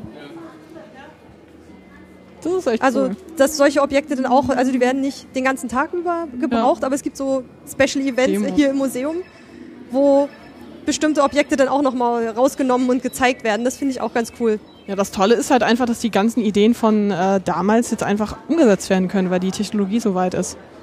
Monitore sind so flach, biegbar, was weiß ich. Das war ja früher ein Riesenproblem mit diesen ganzen Kann man VR. die alten Ideen nochmal hochholen Ja, quasi natürlich, genau. und die nochmal anders umsetzen. Ja, das ist ja genauso wie diese ähm, PDAs oder wie sie heißen, diese Palm-Tops, diese Minicomputer. Es ist ja im Prinzip der Vorläufer vom Smartphone. Nur, die waren damals so kacke. ja, weil die Hardware so schwach war, dass du das kaum bedienen konntest, dass, ähm, ja, dass es halt einfach keinen Sinn gemacht hat. Die, die Bewegung, die ganze Steuerung war viel zu schleppend. Wir sind jetzt hier so quasi am hinteren Ende der letzten Vitrine. Hier geht's, äh, werden auch mal negative Sachen angesprochen, die sich mit Computerspielen beschäftigen. Zum Beispiel, Was? Gibt's sowas? das ist jemand, der wirklich äh, Computerspiele süchtig war und von seinen Erfahrungen berichtet. Da könnte man sich ein Interview mit ihm im Video angucken. Ja. Und es geht hier auch, was ich auch wieder sehr schön finde, so au- aus Museologensicht, ähm, dass, die, dass das Problem angesprochen wird, ähm, die Archivierung von digitalen Kulturgütern. Oh ja. So gerade diese Speichermedien, dass die ja eine gewisse Haltbarkeit nur haben und eigentlich immer weiter, ähm, immer wieder neu abgespeichert werden müssten, weil einfach das Zeug an sich nicht ewig stabil bleibt, Mhm. ähm, kaputt gehen kann, dass die empfindlich sind auf den Verfall einfach. Und weiß ich, wenn in einem Buch ein Wort fehlt, ist es ja wohl nicht das Problem, habe ich gelesen, aber wenn es auf so einem auf so einem Speichermedium, wenn da irgendwo eine Lücke ist, dass es dann quasi nicht mehr lesbar ist. Ja, es kommt drauf an. Es kommt auf die Codierung an. Ähm, ich will jetzt keinen so total langwierigen Vortrag halten, aber es ist tatsächlich so. Also wenn wirklich an einer sehr kritischen Stelle ähm, ein Teil fehlt, dann kann es tatsächlich nicht wieder ausgelesen werden. Was auch interessant ist, es gab ja halt diese ganze Entwicklung, dass man von magnetischen Speichermedien ähm, dann zu optischen Speichermedien gegangen ist, in der Hoffnung, ja, dann entmagnetisieren die nicht, dann hat man nicht so viel Datenverlust, aber so eine CD-ROM und halt auch die anderen Verwandten, naja, die altern halt auch ziemlich stark. Man hat am Anfang angenommen, dass so eine CD, weiß ich nicht, 50 Jahre oder 100 Jahre hält und Aber so wenn lange du die schon nicht, ne? nach 10 Jahren da wieder reinschiebst, dann ist es eine, eine Glückssache, ob die noch geht. Das ist schon interessant. Also Was ja auch so ein Punkt ist, wegen, von wegen Computerspielsucht. Ja, Ich glaube, der, der Hauptpunkt, äh, der da so eine Rolle spielt, ist äh, wirklich diese, diese Immersion, also dieses Eintauchen in eine völlig andere Welt. Also in so ganz dystopischen äh, Szenarien gibt's dann sowas wie BTL, Better Than Life. Das sind irgendwie so Ah, okay. Chips, die man sich in eine Datenbuchse im, im Kopf reinschiebt und dann ist man völlig woanders, ein völlig anderer Mensch und so Sachen und erlebt mit seinen Sinnen alles mit. Das ist ganz interessant. Also der Mensch beschäftigt sich auf offenbar wirklich stark mit solchen Fragestellungen, wohin dann diese ganze Technik mal gehen wird. Ich habe ja mit großer Begeisterung Neuromancer gelesen, ich weiß nicht, ob du das kennst, nee, von William Gibson. Das ist letztendlich ein Buch, ähm, da geht es auch irgendwie um, wie soll ich das beschreiben? Das ist eigentlich eine dystopische Zukunft, wo man dann eigentlich zeigt, was passiert, wenn man ähm, wirklich in so einen Computer eintauchen kann. Also man setzt dann irgendwelche Troden auf, das sind so Dinger, die hier so am Kopf sitzen und dann wird sozusagen das, das Signal, was man sonst noch wirklich über einen Monitor sieht, über die Augen, hört, über die Ohren, das wird dann direkt ins Gehirn projiziert. okay, so da steckt man dann ja wirklich Im drin. Prinzip ja. Ist man dann überhaupt noch hier? Genau, so in etwa. Man merkt Nach dem halt. Konstruktivismus ist ja sowieso die Welt nur im Kopf zusammengesetzt und wenn man es direkt in den Kopf projiziert, ist es dann die Realität. Ach, das sind schon Das ist interessant, Das sind echt mal. spannende Ansätze. Also, ähm, hier sieht man so eine Seite aus so einem Computerspiel. Das ist, das ist so ein Sowas, was Basic man dann abtippen Genau, musste. genau. Quake. Ah, ein Screenshot von, von Quake, ja. Das ist, war auch einer der Klassiker, womit es dann angefangen hat mit 3D-Beschleuniger-Grafikkarten. Was ich total abgefahren finde, ist folgendes. Wenn es diese ganzen Computerspiele nicht gäbe, die einfach mal ständig ihre Hardware aufrüsten und damit den Markt so extrem vorantreiben, dann hätten wirklich Profi-Anwender ähm, überhaupt keine Chance, über, äh, also auf solche Systeme zuzugreifen und dann damit wirklich, sag ich mal, wissenschaftlich zu Hm. arbeiten oder irgendwie sowas. Darüber gab es ja auch eine, ähm, an den grünen Vitrinen hinten Mhm. ähm, gab es da auch noch eine Sektion, wie Computerspiele in der Wissenschaft eingesetzt werden, um damit Forschung voranzutreiben. Da, Mhm. Okay. stimmt, da war noch Elisa ist da noch, die wollte ich dir noch zeigen. Ah ja, Eliza. Kennst du ja. Eliza? Ja, ja, ja, ja. Ähm, die virtuelle noch Psychotherapeutin. Ne?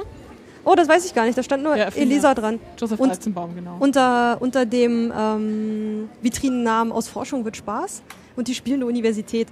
Das da rechts, was da so rumwurstelt, ist auch irgendwie so die Verbreitung, Ausbreitung von, glaube ich, Bakterien, ähm, Verteilung irgendwie nach so einem Algorithmus. Wenn es alleine steht, dann stirbt es und wenn es so und so viele um sich rum hat, dann breitet es sich aus und nach solchen, weiß nicht, sind das dann Algorithmen, wie Ja. sich das dann verteilt und du kannst mit der Maus da so reinzeichnen und Sehr cool.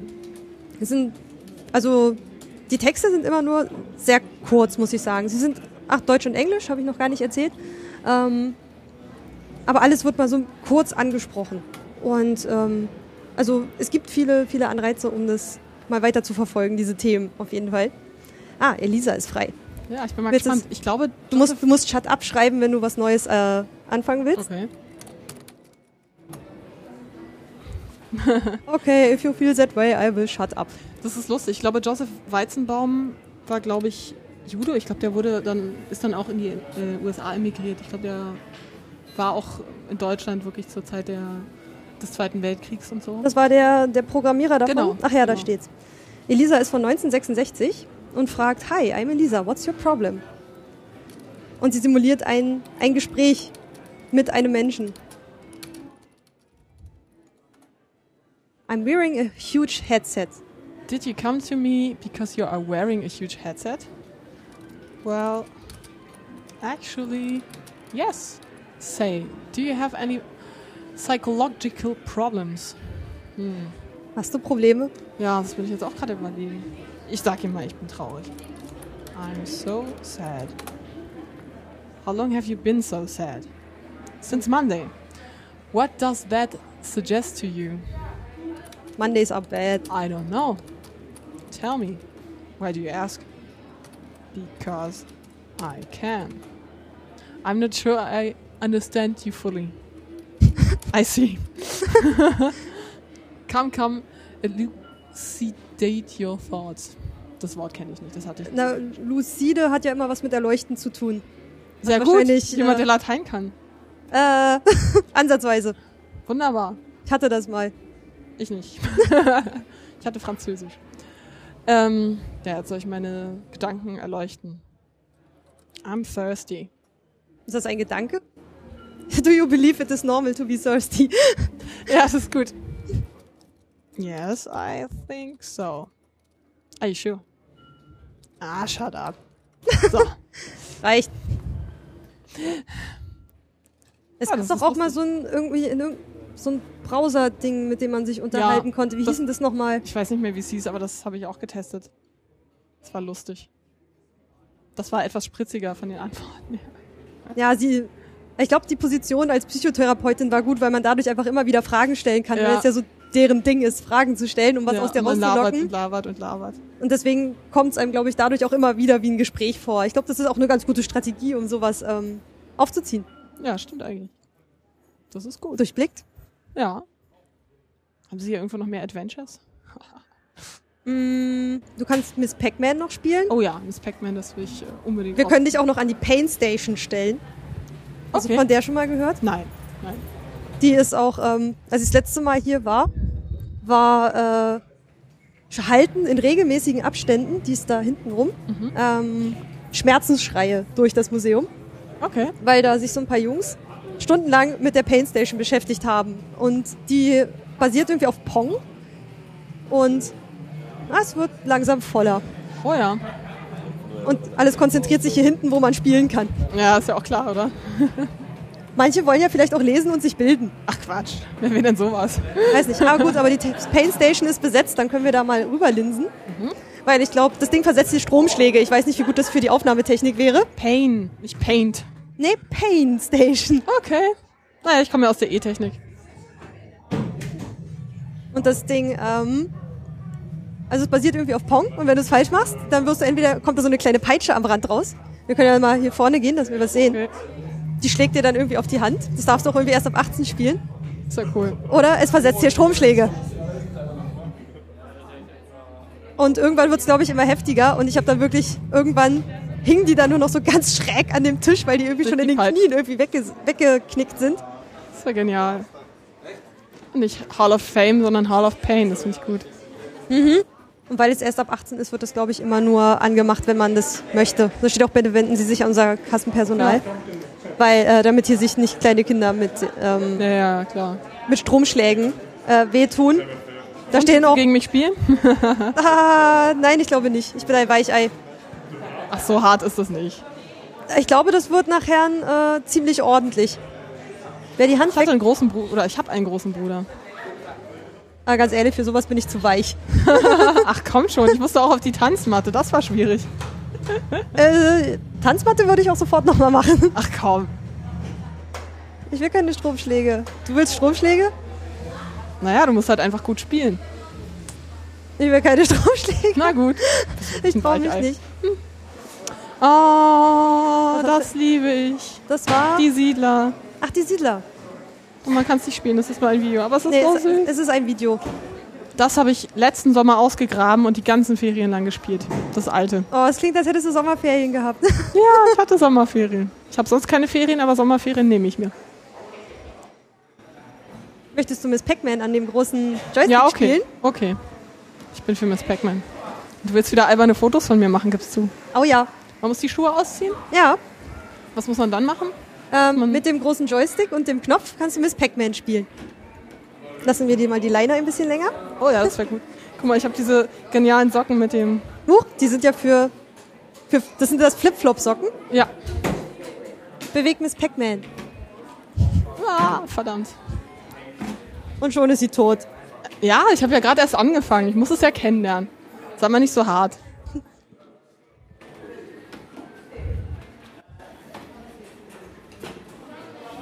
Hast du schon gewonnen? Noch nicht, aber ich bin auf dem besten Weg.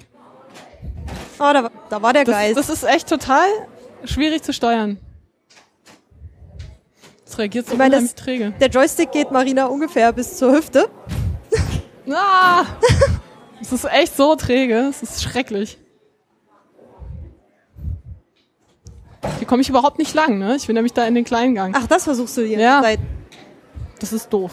Das mag Das ich ist doof, was? nicht. Da gewinne ich nicht. Und alles, wo du nicht gewinnst, ist doof. Nein, eigentlich ja nicht. Na komm. Siehst du, da kommt man überhaupt nicht hoch. Jetzt ist so hoch. Ja, aber erst kann da nicht richtig aus. Siehst du? Ah, jetzt konntest du den Geist essen. Ah. Ja, aber das äh, ist etwas unbefriedigend. Das Ding knallt aber ganz ordentlich. Ja, vor allem, das ist so träge. Das ist wirklich. Da müsste mal ein E-Techniker ran. Was würde der dann machen? Ähm, vielleicht die Schaltkontakte tauschen oder halt dafür sorgen, dass es nicht so eine arge Latenzzeit hat. Da in diese engen Ecken überhaupt nicht rein. Ist so? Doch gemein. Nee. Okay. Es ist eher mehr frustrierend irgendwie. Oh, dann komm wieder runter. Dabei bin ich doch eigentlich groß genug. Dann doch lieber die Pain Station. Ich will das Ding nicht spielen. Das Na macht gut, Verrat. okay, dann finde was anderes, was ich jetzt ausprobieren darf. Ähm, hinten ist noch die einzige Spielekonsole, die in der DDR gebaut wurde. Okay. Polyplay heißt das Ding, glaube ich. Okay, ist ja abgefahren. Genau, hier geht's, in dieser Ecke geht es um die Computerszene einerseits in der BRD und in der DDR. Und es gibt eine, eine große Karte an der Wand, wo sind eingezeichnet Computerspielefirmen zusammenleben heißt die. Und Internetanschlüsse pro 100 Einwohner. In Ist aber auch Europa. echt Wahnsinn, wie viel es in Europa gibt, ne? Im Vergleich zu Nordamerika, wenn man jetzt so die Größe des Territoriums betrachtet. Stimmt so im Vergleich. Nordamerika 909 Computerspielefirmen, in Europa 712. Und in Nordamerika haben auch mehr Leute pro 100 Einwohner Internetanschlüsse. Vor allem guck mal auf Japan. wie viele Leute Auf da das- Internet? 78,2 Ja. von 100 und auf die kleine Fläche 83 Computerspielefirmen. Das ist echt heftig. Wahnsinn. Ganz Russland hat nur 72, ja, stimmt. hat, hat weniger und ist so riesig im Vergleich zu Japan. ja. Ist eine, eine schöne, schön, um das mal anschaulich zu sehen. ja, ist wirklich interessant. Ach ja, und hier sehen wir ein Steckfeld. Kennst du sowas? Ich konnte damit gar nichts anfangen. Also ein Steckfeld ist, also gut, das ist jetzt hier noch so ein Lerncomputer, wo man dann irgendwelche anderen Sachen machen kann. Aber normalerweise ist so ein Steckfeld dazu da, dass du halt elektronische Bauteile ähm, zusammen verbinden kannst, ohne dass du jetzt löten musst. Ach so, du kannst wie eine im, Schaltung testen. im Physikunterricht hatte man sowas, Genau, oder? das ist im Prinzip auch sowas, nur dass man damit halt auch Lernspiele machen kann. Das ist sozusagen ein, ein ähm, großer Logikbaustein, wo du dann verschiedene Verbindungen setzen kannst und dann sozusagen eine unterschiedliche Funktionalität erreichst. Also jeder Computer, den wir haben, der basiert auf einer Handvoll kleinen Logikgattern. Das Und, das Oder und das Nicht. Ja, Und was man dann daraus basteln kann. Ja, das ist ganz cool. Nicht lustig, dass sie sowas auch wirklich als Lernmaschine hatten. Das Pico. ist- Pico, Pico? Dat. Genau, das ist von 69. Das ist ja echt interessant. Mit Eishockeyspielern drauf gemalt. Lustig irgendwie, mit was das auch verbunden wurde damals. Mit Sport. Ja, Viel. Wahrscheinlich, weil es dafür festgelegte Regeln gab, das kann gut sein. dass man die dann irgendwie so in, in Computer übertragen konnte, woran man sich so ein Computer dann halt abarbeiten kann. Und das ist ja dieser ähm, DDR-Computer, oder? Das ist das, wo der kleine Junge noch Ach dran so, spielt. Polyplay. Der gute Polyplay. Ich habe da hatte ich gestern gelesen, ich glaube 1000 Stück wurden produziert und ich glaube 35.000 Mark hat das Ding gekostet. Boah. Da sind, glaube ich, auch verschiedene Spiele drauf und wurde, glaube ich, so in Jugendzentren oder sowas irgendwie aufgestellt. Das Problem halt bei den meisten alten Spielen ist, dass die Steuerung ähm, zu hakelig ist. Dass halt wirklich in dem Moment, wo du drückst, es noch nicht da ankommt, wo du das eigentlich haben willst. Dass sozusagen die Latenzzeit zwischen der Bedienung Ja, und dem, was dann eigentlich passiert, zu groß ist. Dass es dann häufig frustrierend ist. ich dachte, damals war die Technik so, noch so einfach, dass es da noch einfacher ging. Nee, eigentlich nicht. Also eher im Gegenteil. Also da war es wirklich so, dass du teilweise ein bisschen vorausschauend spielen musst. Du musst halt fast schon ein bisschen früher drücken, damit du dann noch zur passenden Zeit da ankommst. Und das macht halt teilweise frustrierend. Heutzutage ist es so, dass wenn du noch im Sprung bist, kannst du meistens nochmal nachkorrigieren, was ja auch mehr Mhm. dem Menschsein entspricht. Was im Sprung Wenn ich dir so eine scheuern will, wenn ich hier bin und ich habe nicht zu doll ausgeholt, Aber wenn du gesprungen bist, kannst du nichts mehr machen. Ja, aber in Spielen, wo es halt total unrealistisch gehalten ist, dann stört's auch nicht. Ja, wollen, probieren wir gleich auch mal aus. Ja. Ja, gerne, wenn wir dürfen. Nur mal kurz testen, danach darfst du wieder ran. Was muss man hier machen? Was- Muss das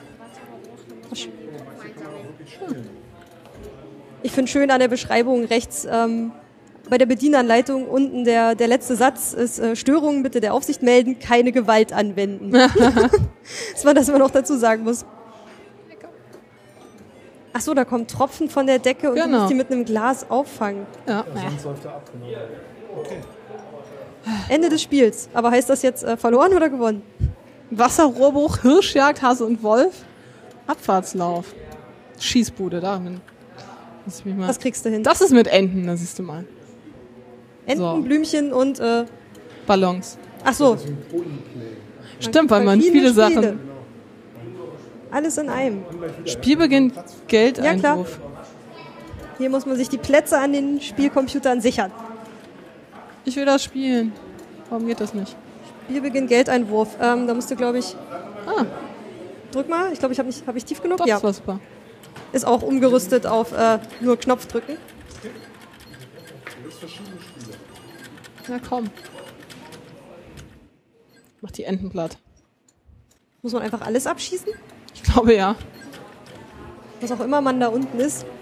Ein kleines grün-rotes Etwas. Das ist der Gewehrlauf. Oh, oh, oh, oh, oh. Oh Gott, die Ente ist losgeflogen. Hab sie gerade noch erwischt. Ein überraschendes Element. Ihr dürft auch gleich wieder ran. Sobald Rina die ganzen Entchen platt gemacht hat. So. Nein, keine Munition mehr. Na gut, bitteschön. Ja, ich, ich, ich glaube, ich habe es jetzt genug ausgetestet. Den guten Polyplay. ja, bitteschön. Ach, was da hinten ist, ähm, da sieht man Motion Capturing, das ist auch sehr interessant. Ach genau, ja, hier vorne geht es um die Entstehung von Videospielen. Das ist super spannend. Ich gucke mir ja sowieso immer, immer, immer ähm, Making-ofs an. Von Computerspielen. Von Computerspielen, von Filmen, von allem, was ich so kriegen kann. Da drüben gibt es auch so ein Blätterbuch ähm, mit Skizzen, die fand ich, die sahen ziemlich abgefahren aus. Ja, genau. Das ist ein ganz klassisches Storyboard für Computerspiele. Da hat man wirklich nur den, die räumliche Ansicht so ein bisschen und dann wird beschrieben, was darauf passieren kann, ähm, wie das aussieht. Das, beim Film wird das ja genauso gemacht, nur dass halt hier noch vermerkt ist, was dann interaktiv machbar ist. Aber da hinten toll. waren, glaube ich, teilweise noch Figuren drin, die an sich schon besser aussehen als alles, was ich jemals zu Papier bringen könnte. Und die sind einfach nur so hingeskribbelt. Ja, das ist ganz toll. Das ist wirklich toll. Genau, dann gibt es halt Concept Art, Character Design. Genau, Character und. Object Design. Oh, ich liebe sowas. Ich kaufe mir auch immer diese Artbooks. Und wie viel Mühe sie sich immer mit den Frisuren geben. Ja. Frisuren sind ja auch super. Ja, aber so zeichnen können, das wäre der Hammer. Und so, dass es auch machbar ist. Ich meine, manche Sachen, da schummelt man ja beim Zeichnen so, dass es aber nicht umsetzbar ist. Ja. Das würde man ja spätestens merken, wenn man das versucht äh, zu digitalisieren.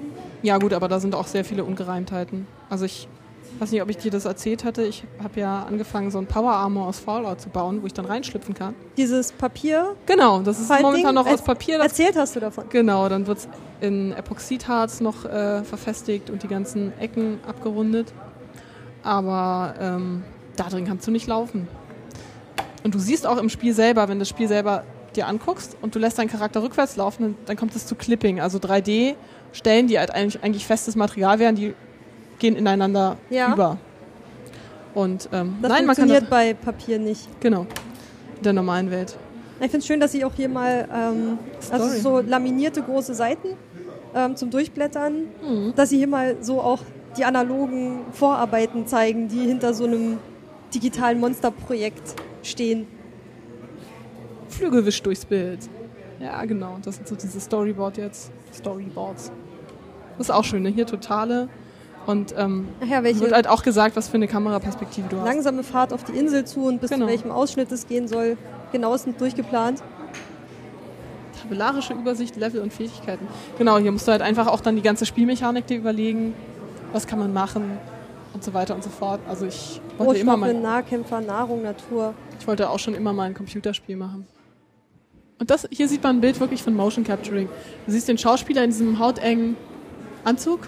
Nee, ich weiß gerade nicht, was Und der hat so ist. Sensoren ins Gesicht geklebt, Das sind keine Oder so- Sensoren, so das, sind, das sind einfach nur graue Punkte. die man dann irgendwie sehen kann. Ja, Oder- die haben spezielle Kameras, ähm, die halt wirklich nur diese Punkte sehen, weil die eine spezielle Farbe haben oder spezielles Material, so genau weiß ich auch nicht. Aber die sind halt überall auf dem Körper verteilt einmal und halt auch im Gesicht, dass, dass man halt die ganze Regung ähm, mitkriegen kann. Und man hat da wirklich, ähm, wirklich viele, viele, viele Kameras in einem Raum und die Schauspieler stehen da einfach so rum, haben Headsets und bewegen sich da drin. Und am Ende hat man nur Punkte auf dem Computer, die man dann auf ein 3D-Skelett überträgt und dann bewegen sich die dreidimensionalen Figuren. Das ist total cool. Da gibt's auch noch so Scanner, wo man halt wirklich ganze Menschen halt einfach so abscannen kann. Man hat so ein komisches Ding, was so blitzt und dann geht es so rum. Mit dem äh, Kinect von Microsoft kann man das auch, glaube ich, zu Hause machen. Und dann kannst du dein eigenes 3D-Modell erstellen. Und dann Ach, machen die das halt auch mit den Schauspielern. Ganz viele Fotos, dass man halt Texturen hat.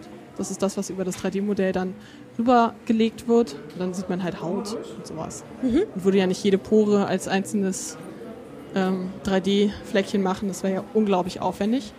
Aber die Tendenz geht ja dahin, alles immer aufwendiger zu Na, die machen ja mittlerweile jedes einzelne Haar in der Frisur und sowas, ne? Und die lassen das dann halt auch physikalisch korrekt sich bewegen. Das ist halt auch cool. Also wenn man wirklich viel Geduld hat, kann man sich diese ganzen Videos angucken, die hier zu jedem Thema dabei sind. Unglaublich viel sehen. Würdest du das machen, wenn du jetzt ohne, ohne Headsets ähm, und nicht podcastenderweise durch dieses Museum gehen würdest? Hättest du die Ruhe, dir die ganzen Videos anzugucken? Also wenn ich jetzt wirklich alleine in so einem Museum bin, dann gucke ich mir eigentlich alles an und zwar komplett alles.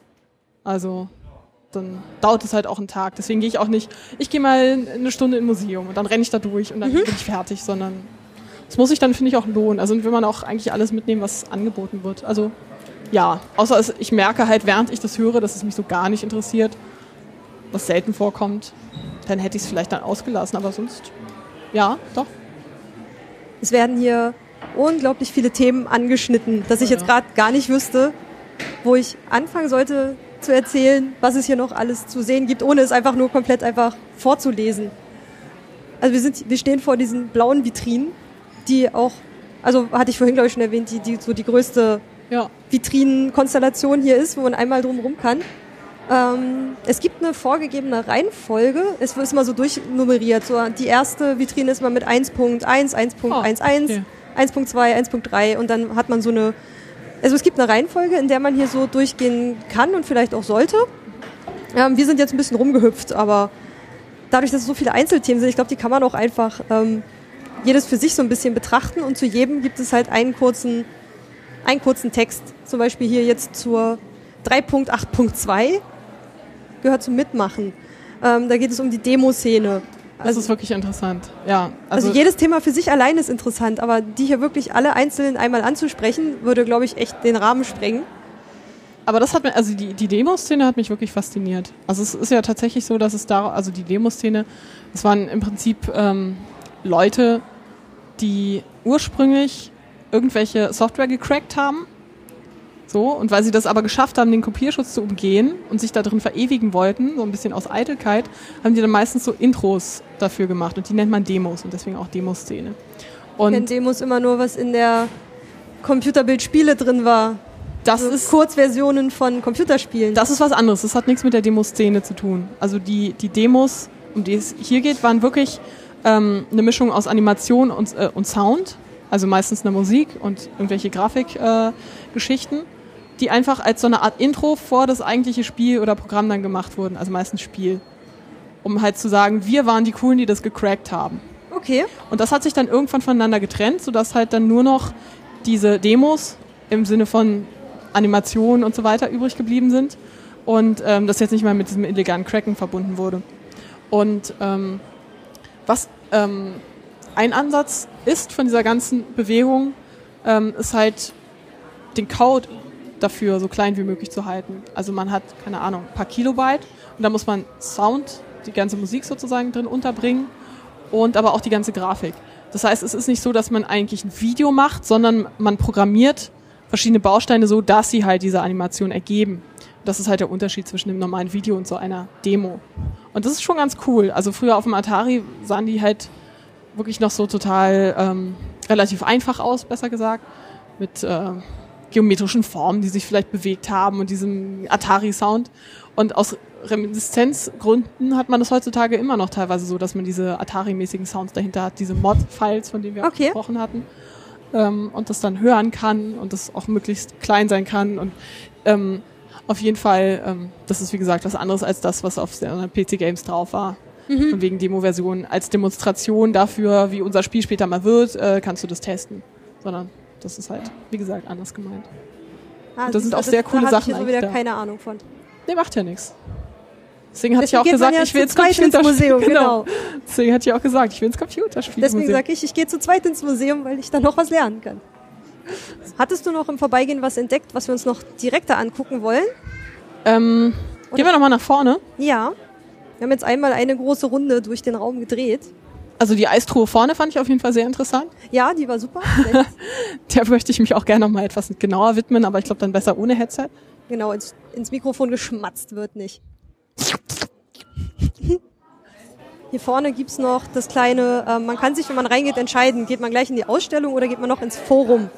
Hier vorne im Forum gibt's noch was, was mir gut gefallen hat. Und zwar hier links, ähm, das heißt Mein Aufschlag Games. Das ist so der Aufruf dazu, ähm, Fotos einzusenden, um eine Sammlung aufzubauen über ähm, Fotos über, wie man Computer gespielt hat. So, ähm, Das ist ja cool. gesellschaftliches Beisammensein und meinten, dass es davon halt so wenig Zeugnisse gibt. Und ähm, es ist halt der Aufruf, diese Sammlung fortzuführen und Sachen einzusenden. Die suchen Fotos aus den 1970er und frühen 1980er Jahren.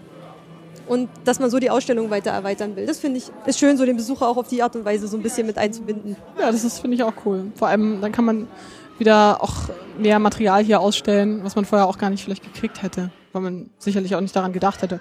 Hier ist ein Foto von mir, wie ich Computer spiele, ja mai, so nach dem Ja, Motto. wen Ne, also interessiert das denn? Ja, klar. Aber das ist cool. Ja, hier sind auch noch mal ein paar schöne Spiele ausgestellt. Das hatte ich. Weil, wie hieß das? Ich weiß es nicht mehr. Ich glaube Lotus Sprint Race oder Ein, irgendwie so ein ähnlich. Autorennspiel. Ja, das habe ich immer gegen meinen Bruder gespielt. An der Wand kann man Echo spielen mit dem Delfin. Das kenne ich nicht. Das sind Delfine, ich mag nur Einhörner, das weißt du doch. Ah, okay. ich frevel. Ja, echt. Was ich ganz toll finde, ist, dass sie hier ein Poster von Deponia haben. von Dedelic Entertainment. Ganz tolle Spiele, Spiele, ganz tolle Spiele, mein Gott, das ist so schwer zu sagen. Eine ganz tolle Spieleschmiede aus Deutschland mit Sitz in Hamburg. Und ähm, die aller, allerneuesten Titel habe ich noch nicht gespielt, weil ich keine Zeit hatte, aber ähm, die anderen, hier sehen wir auch noch The Whispered World. Ähm, die machen so ganz, ganz tolle, handgezeichnete, gut äh, entwickelte, schön gestaltete Adventure Games für die Point-and-Click-Fraktion, zu der ich ja definitiv gehöre. Ich glaube, das da vorne ist auch in einem Spiel von denen. Nee, ist es nicht. Das ist Crisis. Nein, das hat nicht direkt was damit zu tun. Gerade so auch die Kunst, die immer um Computerspiele rundherum äh, entsteht, auch so von Fans Ja. und sowas, finde ich, ist es, das ist ja auch nochmal so eine eigene Kultur, die finde ich auch total schön. Ah, Schule hier entsteht die Sonderausstellung Summertime. Wird ah, morgen eröffnet. Oh, na toll. Muss noch mal wiederkommen. Ja. Ja, aber das fand ich äh, lustig. Ich war ja so ein totaler Hardcore-Tekken-Fan und ich habe halt wirklich dann, als wir dann 1995 endlich Internetanschluss hatten, Oh, du weißt Äh, das ja sogar noch. Ich könnte es nicht ja. sagen.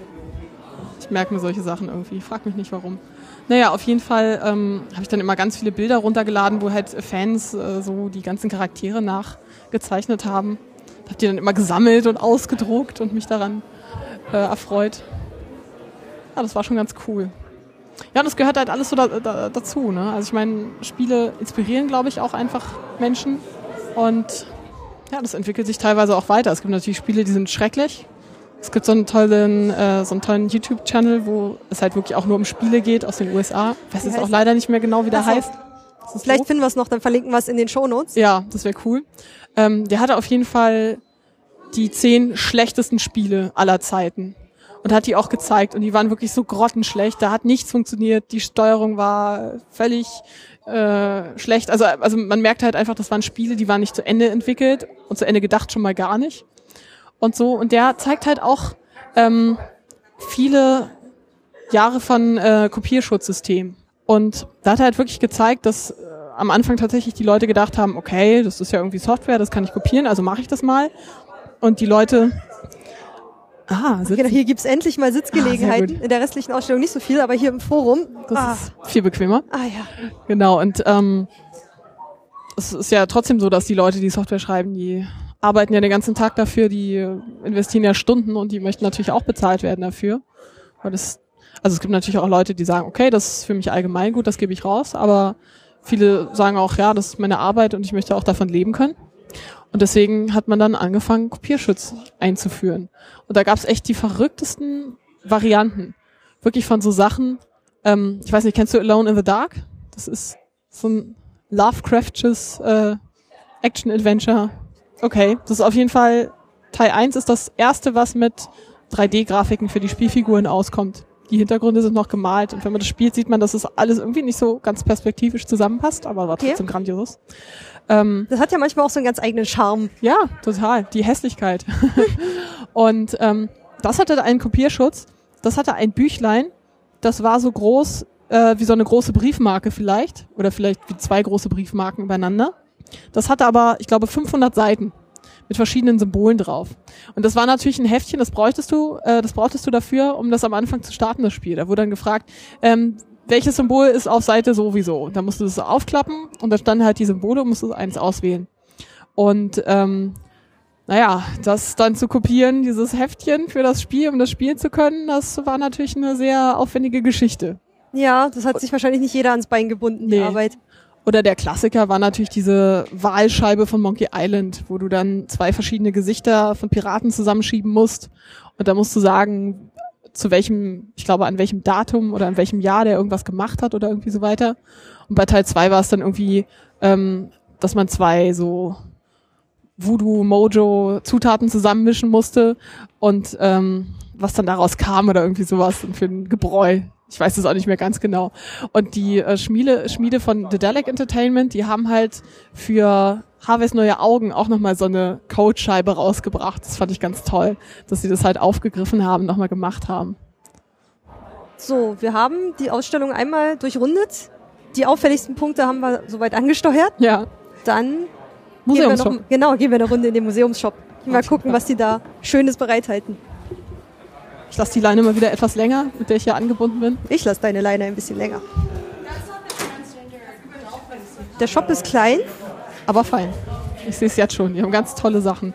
Ich sehe hier Super Mario Laptop-Taschen, eine ganz tolle Nintendo ähm, NES-Tasche. Controller. Ja, genau, in Controllerform. Äh, coole Hüte mit äh, Zelda-Logos drauf. Es gibt dann einige Bücher noch zu kaufen, Computerspiele und Literatur und so Sachen. Ähm, ein Minecraft-Kuscheltier. Ja, das ist, das ist der Creeper. Der kommt nachts und macht dir alles kaputt. Oh nein, das ist ja total fies. Ja, Da kann man auch draufdrücken. Was passiert dann? er explodiert. Das Geräusch habe ich schon zu oft Das gehört. ist ja gemein. Naja, ich habe es ja noch nie gespielt, ich kenne das nicht so. Kann man hier mit EC-Karte zahlen, weißt du das? Ach, bestimmt. Gut. Dann ist das zu machen. Wo ich ja gedacht hätte, was dir ähm, gefallen könnte, hier gibt's so binäre Das ist Armbanduhren. ja cool. Aber hier gab's, vorgestern gab's hier noch eine, wo dann, da gab's so zwei Zahlen rein und dann hat oben eine Reihe was geleuchtet und in der unteren. Die sah noch ein bisschen anders aus, die, die war halt mit Zahlen. Halt so ist diese cool. 8, 16, 64 und dann musst du Ja. dann hinten drauf, wie du ausrechnest, wie spät es gerade ist. Die fand ich ziemlich cool. Es gibt dann auch Untersetzer vom Rubik's Cube, T-Shirts und was ich super geil finde, Tetris Eiswürfelform. Wie genial ist das denn? Kannst du Tetris im Glas spielen? Ja, vor allem, wenn man das dann noch so einfärben will. Ach stimmt, genau, in verschiedenen Farben. Das Super. natürlich cool. Das nehme ich definitiv mit. Alles, was das Nerdherz begehrt. Oh ja. Ah, guck mal, eigentlich bräuchtest du hier den C64 Tasse, oder? Ja, die werde ich mir wahrscheinlich auch wirklich zulegen. Ich habe zwar wenig Platz noch für Tassen, aber Tetris Licht. Ja, die, die steht da drüben, da wo steht, ähm. Relaxo wacht über diese Lampe, Finger weg. Ist ganz toll. Wer weiß, wie oft die schon rumgeschmissen wurde. Dann werden hier noch andere Ausstellungen angeworben, wie Cosplay.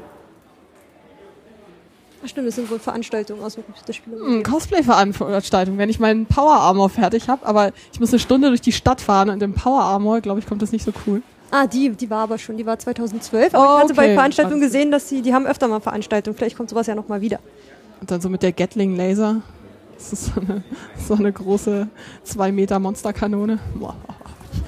Aber Das würde ich ja gern mal sehen. ja, ich äh, werde es auch definitiv noch fertig basteln. Da fährt kein, da führt kein Weg dran vorbei. Das ist echt grandios, was sie hier haben. Okay, dann machen wir vielleicht eine kurze Snackpause, Okay, shoppen ein bisschen und dann treffen wir uns draußen wieder zum Fazit. einverstanden. Okay, bis gleich. Wir haben fertig geshoppt Hm, ja. im Museumsshop. Wie fandest du das Angebot? Ich fand's super cool. Also ich habe mir eine Eiswürfelform von Tetris gekauft. Sowas Geniales. Darauf habe ich mein Leben lang schon gewartet. Da werde ich jetzt äh, verschiedene Saftkombinationen einfach mal reinkippen. Dann hatte ich bunte Tetris-Steine.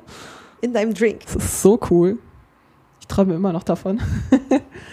ähm, dann habe ich das beste T-Shirt aller Zeiten gefunden, nämlich aus Monkey Island hinter dir ein dreiköpfiger Affe mit entsprechendem Aufdruck von dem dreiköpfigen Affen. Und so richtig schön mit der Grafik vom ersten Teil, also Richtig so, schön pixelig. so wie es sein soll. Und ähm, ich habe dann noch was gekauft. Was Dein, Monkey, dein, dein, dein Handtuch. Oh ja, last but not least, ein schönes, großformatiges Badehandtuch mit Monkey Island drauf, wo Guybrush gerade gestrandet ist. Also es ist nicht exakt die Szene von Monkey Island, wo er da gestrandet ist, aber es ist, äh, es ist eine ganz kleine Insel und Guybrush mit dem Outfit aus dem ersten Teil und auch die passende pixelige äh, Aufmachung. Also absolut grandios. Damit werde ich mich dann an den Strand legen. Du bist sehr glücklich aus diesem Museum wieder rausgegangen. Oh ja, oh ja. Bin ja schon glücklich reingegangen, aber beim Rausgehen war ich doch noch ein ganzes Stück glücklicher, das muss ich schon gestehen. Ach schön. Hat das Museum denn deine, wenn du sagst, du bist fröhlich reingegangen, hat das Museum deine Erwartungen erfüllt? Also, ich muss ehrlich sagen, dass ich ähm, es etwas schwierig fand, mir was darunter vorzustellen. Also, wie man überhaupt ein Computerspielemuseum aufzieht, was man da machen kann, ähm, was es da für Angebote gibt äh, und ob man was ausprobieren kann. Also, ich hatte halt schon ein bisschen ähm, gehört, dass man tatsächlich was ausprobieren kann. Was aber genau, da hatte ich halt keine Vorstellung von. Ich fand's extrem cool. Ich finde, dass irgendwie so von allen Bereichen der Computerspiele was dabei war. Man konnte einiges ausprobieren. Ähm, ich fand es auch total schön, dass sie diese Kinder- und Jugendzimmer hatten aus den verschiedenen Zeitepochen. Ja, die sahen schön aus. Das fand ich ganz, ganz toll. Also ähm, einfach um noch so ein bisschen mal, ja, ein bisschen Zeitgeschichte festzuhalten. So ein bisschen wie, wie der Alltag von einem Teenager zu gewissen Zeiten aussah. Das fand ich sehr, sehr schön gemacht. Ich fand auch, dass es mit sehr viel Liebe zum Detail ähm, eingerichtet war. Ja, gerade so diese Konsole für sich allein in der Vitrine wirkt ja halt ganz anders, als wenn man sie wirklich mal in so ein Wohnzimmer oder so einen Hobbyraum eingebettet sieht Ja. und sogar mal auch sieht, wie Menschen im Sitzsack davor sitzen und damit spielen. Das ist ja ein viel realistischeres Bild als so eine total cleane Vitrine, wo das dann irgendwie drin steht. Ja. Das zeichnet ja nochmal ein ganz, ein ganz anderes Bild. Ja, ich fand es auch ganz toll. Also wirklich, gerade weil man halt das auch ausprobieren konnte, dann sah man dann halt auch einfach Kinder da sitzen in dem entsprechenden Alter, ne, in dem 70er, 70er Jahre Wohnzimmer da vor dieser Glotze halt einfach mit diesem Pong-Spielkonsolenteil und ähm, wie das da hin und her geht auf dem Bildschirm. Also ich fand es wirklich ganz, ganz toll. Dann fand ich auch wirklich diese Vitrine ganz toll, wo trotzdem nochmal alle Geräte so ausgestellt waren in ihrer Die Wall of Hardware. ja, genau, in ihrer chronologischen Reihenfolge. Das fand ich sehr interessant. Denn ähm, es ist ja häufig so, wenn man die ganzen Geräte einzeln sieht im Internet von Mios, man hat keine Ahnung über die Abmessung davon. Ah ja, stimmt, da fehlt immer so Banana for Scale. Ja, ganz genau. Und, und, und ähm, so konnte man das einfach sich richtig plastisch vorstellen. Sie haben sich die Größenordnung verändert. Ja, manche Dinger sahen wirklich, ich hätte mir die kleiner vorgestellt. Manche waren schon echt ganz schöne Klopper. Ja, definitiv. Andererseits denkt man dann auch, okay, sowas wie der Gameboy, gut, ich kenne ihn ja. Ich bin Hm. ja damit auch groß geworden. Ich hatte ihn zwar nicht selber, aber ich habe ja häufiger auch mal bei Freunden damit gespielt. Ähm, das war ein sehr kompaktes, handliches Gerät. Und wenn man sich dann die anderen da drumherum anschaut, dann weiß man auch wieder genau, warum man es damals so empfunden hat. Wenn man heute sagen würde, oh, so ein klobiges Ding mit einem winzigen Display und jetzt zwei Knöpfchen und das Steuerkreuz. Pff. Ja, also da gibt es heutzutage natürlich ganz andere Möglichkeiten. Und das hat auch wieder mal verdeutlicht, was auch heutzutage wieder möglich ist. Und warum tatsächlich jetzt so viele Technologien wie zum Beispiel diese Virtual Reality Brillen und dieses ganze Zeug jetzt langsam wieder auf den Markt kommen. Ja, es ist nicht mehr dieses riesengroße, klobige Monsterding, sondern man kann alles viel, viel kleiner, kompakter bauen mit viel, viel mehr Leistung. Das äh, fand ich wirklich interessant. Und tatsächlich auch beim Ausprobieren so ein bisschen diese, diese Latenzzeit zwischen dem, ich gebe einen Impuls zum Steuern und es passiert was auf dem Gerät. Hm? Das ist, äh, ja, heute ist das ja so fein steuerbar alles. Das ist man ja auch so gewohnt. Ja. Und dass da, ach Gott, dass man da auf den Knöpfen rumhaut, aggressiverweise, und es passiert Ja. einfach mal zwischendurch auch nichts. Das Ja. ist man ja irgendwie gar nicht mehr gewohnt.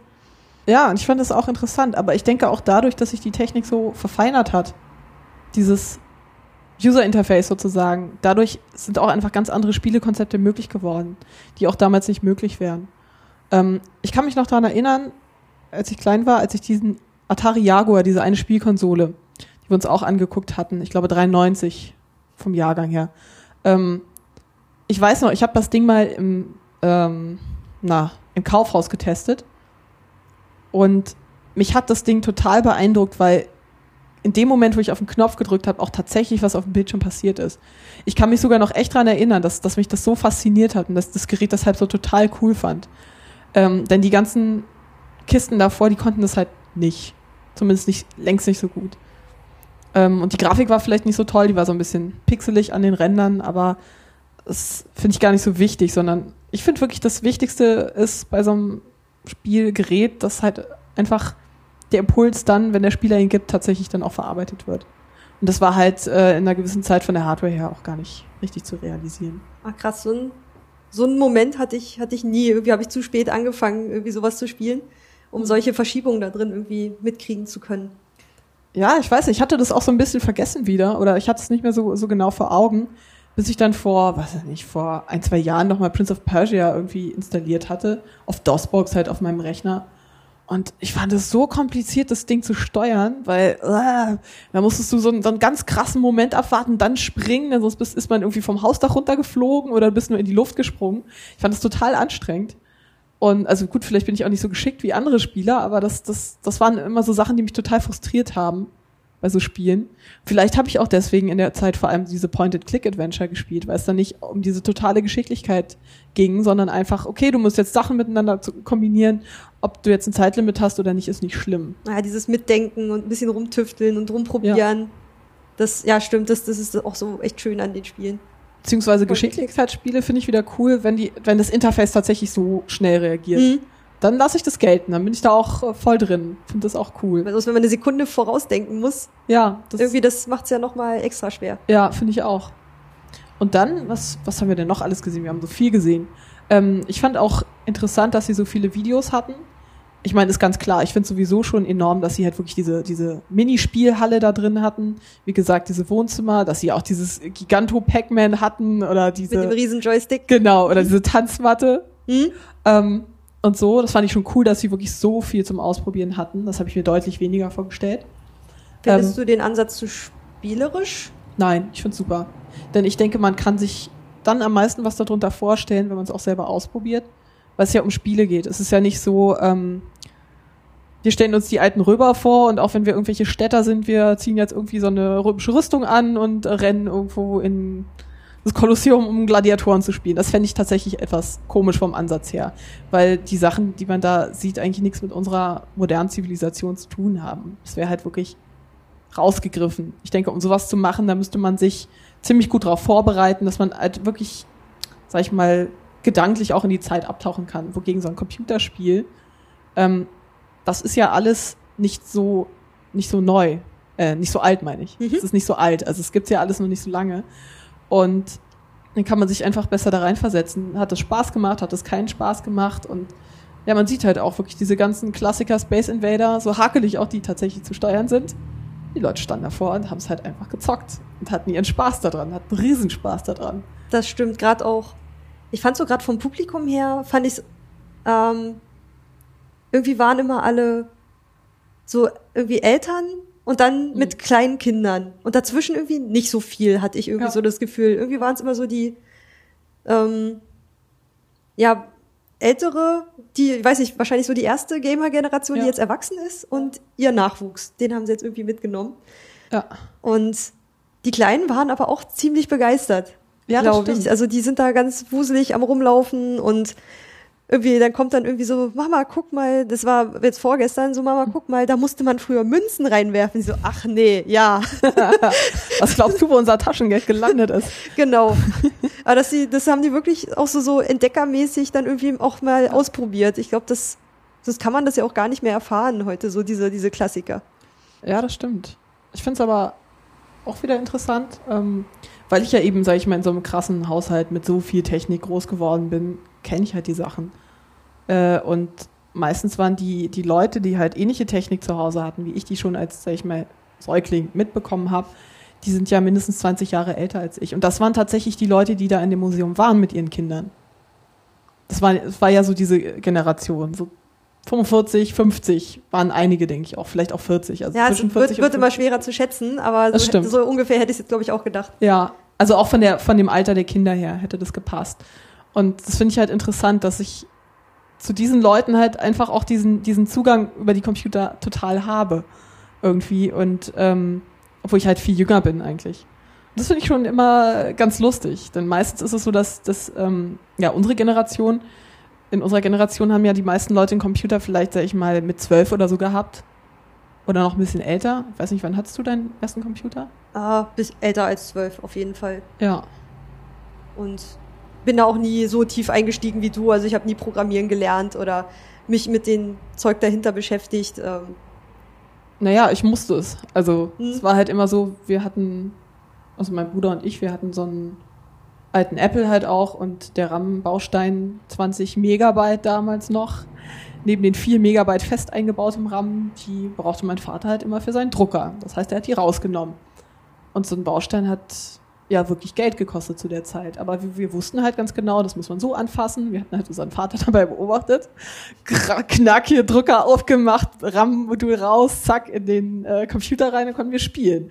Das war halt irgendwie, man, man kannte es. Also man musste sich einfach mit der Hardware beschäftigen in der Zeit, um überhaupt zu dem Ergebnis, wir spielen jetzt mal ein Spiel zu kommen. Und ich glaube auch, dass es ein, ein großes Problem auch von der heutigen Generation ist. es ist schon alles fertig. Es Mhm. ist eigentlich schon häppchenweise portioniert und man muss es halt aufpicken. Aber was dazwischen fu- funktioniert, ähm, auch wie viel Arbeit hinter so einem Spiel steckt. Also gerade die modernen Spiele sind ja heftig von, den, von der Arbeit, die da drin steckt. Ich hatte neulich auch erst irgendwas gehört über diese Digital Natives, also die damit aufwachsen, aber dass denen wirklich so diese, diese Anfangserfahrung fehlen würde. Die können es wirklich nur benutzen, aber die verstehen das dahinter nicht. Ja. Und ich fürchte, gut, wir sind jetzt aus dem gleichen Jahrgang, aber Ja. Du hast das viel mehr mitgekriegt als ich. Also ich bin auch eher so der, der Benutzer, Ja. der aber irgendwie so die, das, was dahinter liegt, irgendwie gar nicht kapiert hat. Ja, oder einfach nie gesehen hast. Also, Hm. ne, ich meine, hätte ich jetzt die Wahl gehabt, dann, oder beziehungsweise wenn ich jetzt nicht gezwungen gewesen wäre, tatsächlich ähm, auch mal das ein oder andere da aufzuschrauben und zu machen, wäre ich wahrscheinlich auch nicht auf die Idee gekommen. Denn wenn eine Sache funktioniert, dann muss man, sag ich mal, eine sehr neugierige Natur sein, um es wirklich aufzumachen und reinzugucken. Die Leute gibt's auch. Und sich auch ob ich trauen. so wäre. Ja, und sich auch trauen. Ich weiß noch, ich, ich wollte, ich habe auch einen Computer umgestellt und musste halt alle Kabel abmachen. Und ich hatte noch nie die Kabel wieder rangemacht und habe mich eigentlich auch nicht getraut, das zu tun. Es waren halt weder mein Bruder noch mein Vater da. Und meine Mutter, die hat sich halt mit Computern wenig auseinandergesetzt in der Zeit. Jetzt ist dann halt später zum Computer gekommen. Und ja, sie konnte mir halt nicht dabei helfen. Und ich war aber, wollte aber trotzdem gerne spielen und war aber so ein bisschen ängstlich, oh Gott, mache ich was kaputt. Und dann habe ich einfach Folgendes gemacht. Ich habe das Ding einfach so, so ein bisschen geschoben, dass ich halt hinten auf die Anschlüsse gucken können, konnte. Und da muss ich tatsächlich feststellen, an jedem Anschluss, also erstmal sahen alle Anschlüsse irgendwie anders aus, passend zum Kabel natürlich.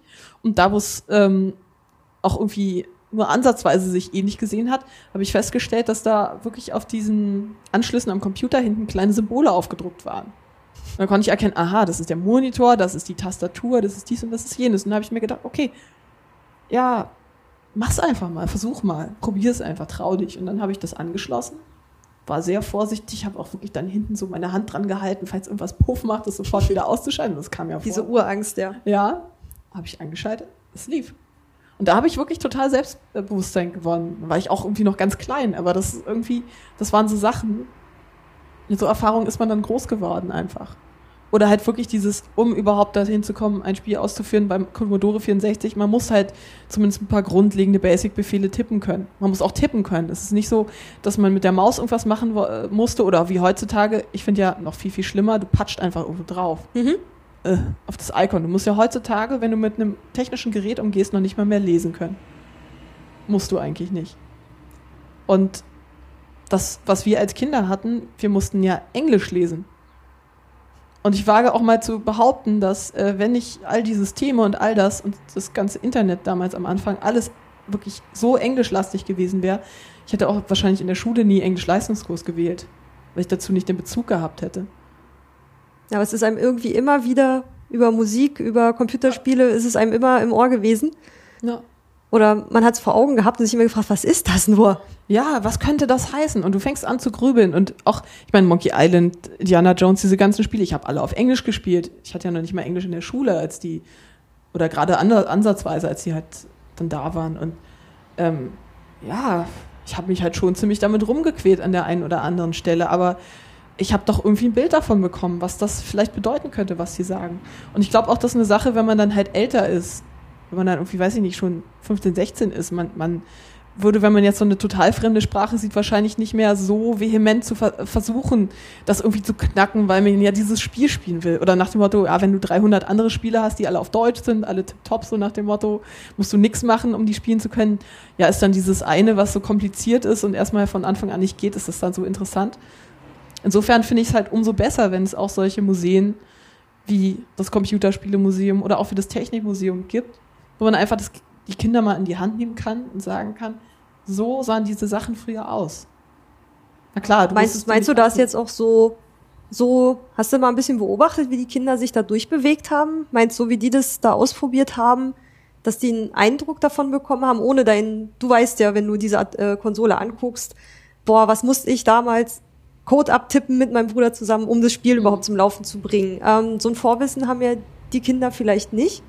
Oder vielleicht, wenn man auch als Individualbesucher irgendwie dahin geht, meinst du, man kriegt, kriegt man in der Ausstellung davon trotzdem so einen Eindruck davon?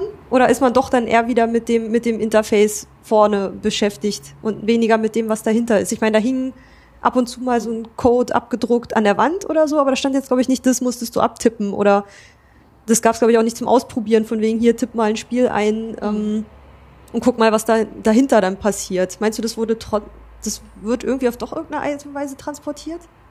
Das ist tatsächlich eine, eine gute Frage. Ist auch eine sehr interessante Frage. Also Weil du konntest mir jetzt ganz viel erzählen dazu, aber ich glaube, wenn, wenn man da jetzt alleine hingeht oder vielleicht hat auch nicht jeder Erwachsene, der da mit seinem Kind hingeht, so hm. viel Erfahrung gesammelt, ob die Kinder davon trotzdem was mitbekommen können, was, was da auch dahinter steckte, als man das noch ein bisschen mehr selber machen musste.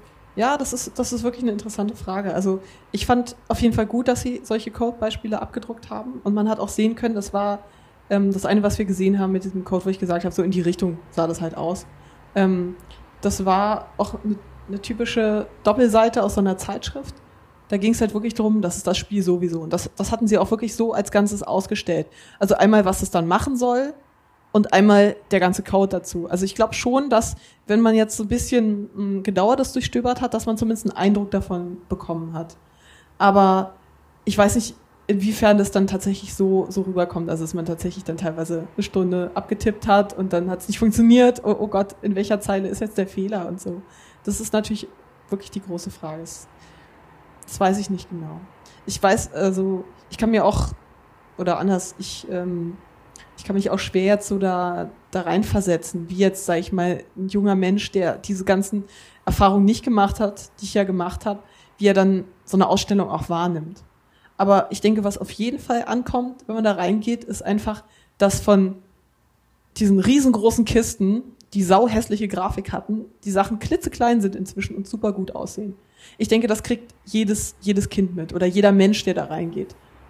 Und ich denke auch, dass, dass jeder, der da reingeht, versteht, dass sich halt wirklich unter der Haube sozusagen der Löwenanteil ähm, entwickelt hat. Also dass es halt vor allem darum ging, was kann man mit Hardware machen. Denn wenn ich jetzt einen wirklich modernen, also jetzt ein modernes Computerspiel, irgendeinen Top-Titel vergleiche mit den, weiß ich nicht, den ersten Spielen. Die ersten Spiele wurden meistens von ein, zwei oder drei Personen programmiert. Alles. Ja, die Grafik, der Sound, die Spielmechanik und das, was da passiert.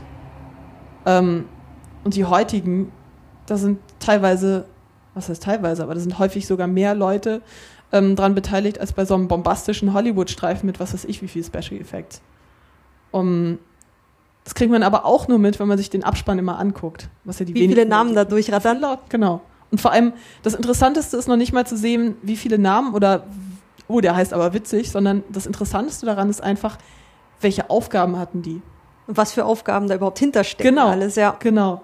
Und ähm, das ist auch so eine interessante Sache. Aber ich glaube schon, dass man so ein bisschen ein Gefühl dafür kriegt. Also vor allem, weil sie ja auch so viele unterschiedliche Titel aus so vielen verschiedenen Jahren hatten. Klar, man kann nicht alle anspielen, ist ja auch logisch. Aber die hatten Videos davon, man konnte sich die Grafik angucken, man konnte ähm, das Flair von so einem Spiel einfach mal sehen und man kann ganz klar sehen, okay, die alten Spiele sahen viel, viel einfacher aus, hatten viel weniger Inhalt und die neueren Spiele, die werden immer, sag ich mal, tatsächlich bombastischer wo sie teilweise damit, keine Ahnung, ganzen Orchestern die Soundtracks einspielen und Schauspieler rennen in diesen komischen Gummianzügen irgendwie durch die Gegend und äh, das sieht halt aus wie abgeleckt. Und ich denke, dass auch irgendwann eine Zeit kommen wird, wo man ein 3D-animiertes Spiel nicht mehr von einem Film unterscheiden kann. Ich glaube schon, dass es passieren wird. Also wenn man sich so, solche Animationen ansieht, dann fällt einem meistens bei, bei jetzt Personen auf, dass die Augen irgendwie komisch aussehen. Ja, so le lebendige Augen. Das funktioniert ja. immer noch nirgendwo so richtig. Ja, denn normale Augen irgendwie, ich glaube, die haben einen anderen Glanz, die reflektieren einfach anders. Aber die werden immer weiter daran arbeiten. Und wenn ich mir auch so einen Film wie, weiß ich nicht, den Hobbit ansehe und ich gucke mir die Figur Gollum an, es ist ja tatsächlich, wenn, wenn Gollum spricht, dass halt wirklich jede einzelne Szene die ein Körper auch natürlicherweise da oder dort hat. Die sieht man, wie sie sich anspannen, während er spricht und so Sachen. Das ist natürlich, ich meine, monströser Aufwand, was halt vor zehn Jahren auch absolut undenkbar gewesen wäre, das in der Qualität halt zu machen.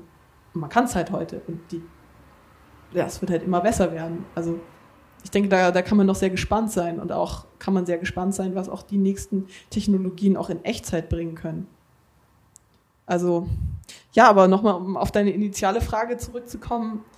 Ähm, ich weiß es halt nicht genau. Ich weiß halt nicht wirklich, also ich weiß wirklich nicht, wie sich ein Kind von heute, also wenn ich jetzt fünf gewesen wäre und wäre es meine Mami und wir wären da hingegangen. Ich habe keine Ahnung, ob ich, ob ich mir das so tiefgründig, sage ich mal, hätte vorstellen können, wie viel Arbeit dahinter steckt. Ich weiß es nicht. Ich kann es auch schwer beurteilen. Ich glaube trotzdem, dass ich einen riesen Spaß gehabt hätte und dass ich auch trotzdem eine kleine Zeitreise gemacht hätte da drin. Es es auch wirklich, es sah kein Kind wirklich unglücklich Nee. aus dort. Auch die Erwachsenen sahen, Ja. kein, niemand sah unglücklich Nee, aus dort. nicht. Noch nicht mal die Leute, die am Empfang standen. Nee, stimmt, alle, alle waren, alle waren sehr nett. Ich hatte vorgestern auch mal durchs Gästebuch geblättert. Ich habe auch wirklich nur auch international ähm, gehaltene Einträge gefunden, die eigentlich durchgängig positiv waren, auch von Schulklassen, von Einzelpersonen. Voll, ja. kleine Zeichnungen von ihren Lieblingshelden und sowas. Also ähm, scheint auf jeden Fall eine Menge Spaß zu machen. Mhm. Aber ich glaube auch, dass das ganze Publikum, weiß nicht, hattest du mal drauf geachtet? Ich glaube, es war schon auch relativ international. Ja, es waren viele ähm, nicht Englisch. Französisch habe ich viel Ja. gehört. Ähm, und ich glaube, den hat's. Ich meine, die Texte waren alle auf Deutsch und Englisch. Ich habe jetzt währenddessen, glaube ich, keine Führung oder sowas be bemerkt. Ich hatte vorher mal geguckt. Ich glaube, es gibt immer am Wochenende gibt's Führungen. Es gibt abends, glaube ich, ab und zu mal Events, wo man so mal Originale ausprobieren kann. Aber dazwischen wurden jetzt keine großen Gruppen irgendwie durchgeschleust oder Ja. sowas. Das wäre auch aufgefallen. Ähm, ich glaube, es gibt verschiedensprachige Führungen, aber ich glaube, die Ausstellung an sich scheint ja auch für internationales Publikum ganz gut zu Ja, funktionieren. das denke ich auch. Denn dieses, gerade dieses Audiovisuelle oder halt auch dieses Interaktive, das kommt ja komplett rüber. Die hatten ja auch teilweise japanische Titel, also da in diesen Videos drin, wo man halt die ganzen Schriftzeichen hatte und all das und war halt auch dabei. Man kann sich ja trotzdem angucken. Man muss es ja nicht spielen, man muss ja nicht die Story verstehen. Man kriegt trotzdem einen Eindruck, wie das Spiel so ein bisschen gestaltet ist. Doch, das ist auf jeden Fall. Das fand ich auch ganz schön. Dass es da so durchmischt war. Ja, das fand ich auch irgendwie, irgendwie Jung, schön. alt, Ja, national, international. Ja, auf jeden Fall. Was ich auch cool fand, ähm, war, wenn man reinkam, halt wirklich diese ganzen Aufsteller von ähm, Superhelden oder halt Helden aus Spielen. Fand nicht, ich nicht, mal, nicht mal diese Pappaufsteller, sondern die richtigen. Ja, die coolen üblichen. halt. Hm? Die coolen. Gäbe es doch das eine oder andere Spiel, was ich da auch noch gern gesehen hätte, aber gut. Ähm, das fand ich halt auch cool. Einfach auch, weil damit nochmal angedeutet wurde, dass halt Helden aus Computerspielen einen Stellenwert haben in dieser Popkultur, sage ich mal, irgendwie. Ja, das. Jeder kennt Link. Also, Hm? weiß nicht. Meine Eltern wahrscheinlich nicht, aber so die meisten Leute Vielleicht würden sie ihn kennen, aber sie würden ihn Zelda nennen. Ja. Das passiert mir ja auch, was ich ja auch nicht gespielt habe. Genau, nee, das ist dann ja auch. Aber so, man hat es irgendwie doch auf jeden Fall mitbekommen. Also sie haben einen Platz in der realen Welt, ob als Aufsteller oder in digitaler Form. Ja, oder Cosplayer. Stimmt, Ja, stimmt, also, stimmt. Das gehört ja auch noch alles dazu. Man verkleidet sich ja nicht als, weiß ich nicht, Nachrichtensprecher, sondern halt lieber als äh, Held aus dem Computerspiel. Oder aus dem Film von mir ist auch. Das stimmt. Hat uns denn irgendwas nicht gefallen? Ähm, Ich meine, ich war neulich, ich, als ich vorgestern da war, da war ich bis abends um sechs da. Wir waren jetzt früher da. Da war es nachher wirklich unglaublich laut und ja. Also war Ähm, voll, okay. ein bisschen, also wirklich laut, Geräuschkulisse und überall blinkt's und leuchtet's. Hm. Also ich war, gut, ich war auch ziemlich lange da, um mich vorzubereiten. Ich war danach ganz schön durch, muss ich sagen. Ja, verstehe ich. Kann ich mir vorstellen. So ging es mir nach einer Kunstausstellung, glaube ich, nicht. Ja, okay, klar. Aber dass man viel gesehen hat, ist ja nicht unbedingt was Negatives. Ähm, das Einzige, was ich ähm, negativ äh, fand, war, dass du keine Lust hattest, mit der Pain Machine zu spielen. Ich hatte Angst. Pain Station. Ich wollte die Technik schützen. Ach so. So Angst um deine zarten Händchen. Weißt du, was da die Männer in die Knie gegangen sind vor diesem Ding, weil, ich da, weil das da so rumgekrampft ist. Nee, da habe ich mich wirklich nicht getraut. da bin ich zu weich, ey. Naja, wenn es zu sehr wehtut, kann man ja auch aufhören, oder? Da, wenn du erstmal die Hand am Strom hast, dann kommst du nicht mehr weg. Doch, klar, kannst du einfach hochheben. Du vielleicht. das hat mir Angst gemacht. Das war, die haben geschrien vorgestern. Das war, Also ich unheimlich. ich hätte es tatsächlich gerne ausprobiert. Und wenn irgendjemand das hört, der mit mir nochmal zur Paint Station gehen möchte, dann meldet euch. Genau, bitte an Marina. Genau. Ein, eine E-Mail unter. Ansonsten. hm. Nö, also ich muss auch ehrlich sagen, wenn ich jetzt vor der Entscheidung gestanden hätte, wie kann man ein Computerspielemuseum ähm, gestalten, also wie kann man das überhaupt aufziehen, ich muss ehrlich sagen, da wäre mir, wär mir auch bei bestem Willen nicht was Besseres eingefallen, also eher was Schlechteres, denke ich. Also ich fand es, also wirklich diese, diese Zimmer, diese Kinderzimmer, ich fand sie Ja, super. die waren, die waren, die waren großartig, Das das stimmt. toll. Und auch diese, diese kleine Spielhalle da irgendwie, es war super. Das stimmt. Die war wirklich, das hat wirklich dann auch wieder Atmosphäre reingebracht. Und wem das da gerade zu voll war, der hätte immer noch die Möglichkeit gehabt, an den Vitrinen sich mal so kurz ein bisschen Ja. ähm, einzulesen. Und da fand ich halt auch wirklich schön, dass die da auch ähm, so die Rolle des Spielens in der Kultur ähm, Mhm. zum Beispiel abgebildet haben oder in der Wirtschaft. Sorgen, Ängste, Nöte, auch Negatives wurde angesprochen. Ja, auch Also- sowas wie Computerspielsucht, das war ja Genau. auch alles da drin. Auch tatsächlich so ein bisschen die Geschichte der, der Computer, der Informatik, der Spiele insgesamt. Das fand ich cool. Der Bedeutung von Spielen für die Wissenschaft. Ja, genau. Aber doch eine Sache fällt mir auf. Ja? Oder fällt mir noch ein, was ich wirklich schön gefunden hätte, wenn sie ähm, auch Exemplare von diesen ganzen Geräten ohne Deckel mal gezeigt hätten. Also dass man wirklich mal die Platinen dahinter sehen kann. Die Hardware. Stimmt, man sah es immer nur so von außen. Genau. Ich glaube, an der Wall of Hardware war nur diese eine Grafikkarte. Es war eine Grafikkarte, eine 3D-Beschleunigerkarte. Also Mhm. keine Grafikkarte im, im Sinne von, du machst deinen Rechner an und schließt den Monitor an, sondern es ist wirklich eine Beschleuniger-Grafikkarte, also eine Beschleunigerkarte. Die rechnet halt nur die 3D-Sachen aus und schickt die dann über die andere Karte an den Monitor im Prinzip. Ähm, ja, die gibt es aber auch nicht verpackt. Ne? Deswegen ko- konnten sie es auch nicht anders machen. Aber sowas wie den Gameboy, okay, der war durchsichtig, aber das wirklich, ja, nochmal, zumindest als Foto zu zeigen und vielleicht auch ein bisschen mehr technische Daten. Das ist 64-Bit, das war 8-Bit und so weiter. Was das dann auch bedeutet hat. Ja, und wie viel RAM und so weiter, die, die hatten, das, das hätte ich wirklich cool gefunden. Ich glaube, es stand noch im Raum ein so ein Videospiel, also wirklich so ein großes Klotzding, was aber so nicht mit dem Rücken an der Wand stand, sondern ähm, wo man von hinten mal reingucken konnte. Okay. Ähm, aber ich weiß, weiß gar nicht, ob das nochmal beschrieben war. Genau, das konnte auch durchaus untergehen. Das stand bei diesem großen grünen Ungetüm irgendwie Ach, noch ums da, Eck. aha. Da konnte man von hinten mal diesen Röhrenfernseher sehen, aber jetzt auch nicht so im Detail jetzt irgendwie die Schaltung oder was da, Ja. was da was ist, was da alles dazugehört. Das hätte ich wirklich schön gefunden, weil es ja auch ein, ein Stück Technikgeschichte in dem Sinne ist. Und ähm, ja, die Hardware ist nun mal das Herzstück davon. Man kann halt so viel Software programmieren, wenn man, wie man möchte, aber man kann sie nicht sinnvoll ausführen, wenn die Hardware dazu nicht reicht oder nicht die passende Performance bietet. Und das hätte ich halt cool gefunden, wenn sie auch da ein bisschen wirklich auf diesen Punkt nochmal eingegangen wären. Und da hätte man auch im Zuge dessen nochmal so ein bisschen zeigen können, ja, früher musste man das tatsächlich so und so programmieren. Heutzutage hat man ganz viel Bibliotheken schon fertig. Man muss heutzutage nicht jeden Punkt, der auf dem Monitor erscheint, als großes Programm schreiben, wo man wirklich jedes kleinste ähm, Transistorchen, sage ich mal, also jede kleinste Schaltungseinheit in so einer Kiste halt einfach ansteuern muss, sondern man sagt einfach, ich möchte einen Punkt da und da haben und dann ist er da. Weil halt dazwischen schon so viele Programme sind von anderen Leuten, auf die man zugreifen kann, dass es viel, viel einfacher geworden ist. Durch diese Entwicklung ist es natürlich so, dass man nicht mehr so viel in den Eingeweiden rumkramt, sage ich mal, wenn man was programmiert, aber man kann halt ganz andere Ergebnisse hinkriegen, was jetzt die Vielfalt an Funktionen angeht.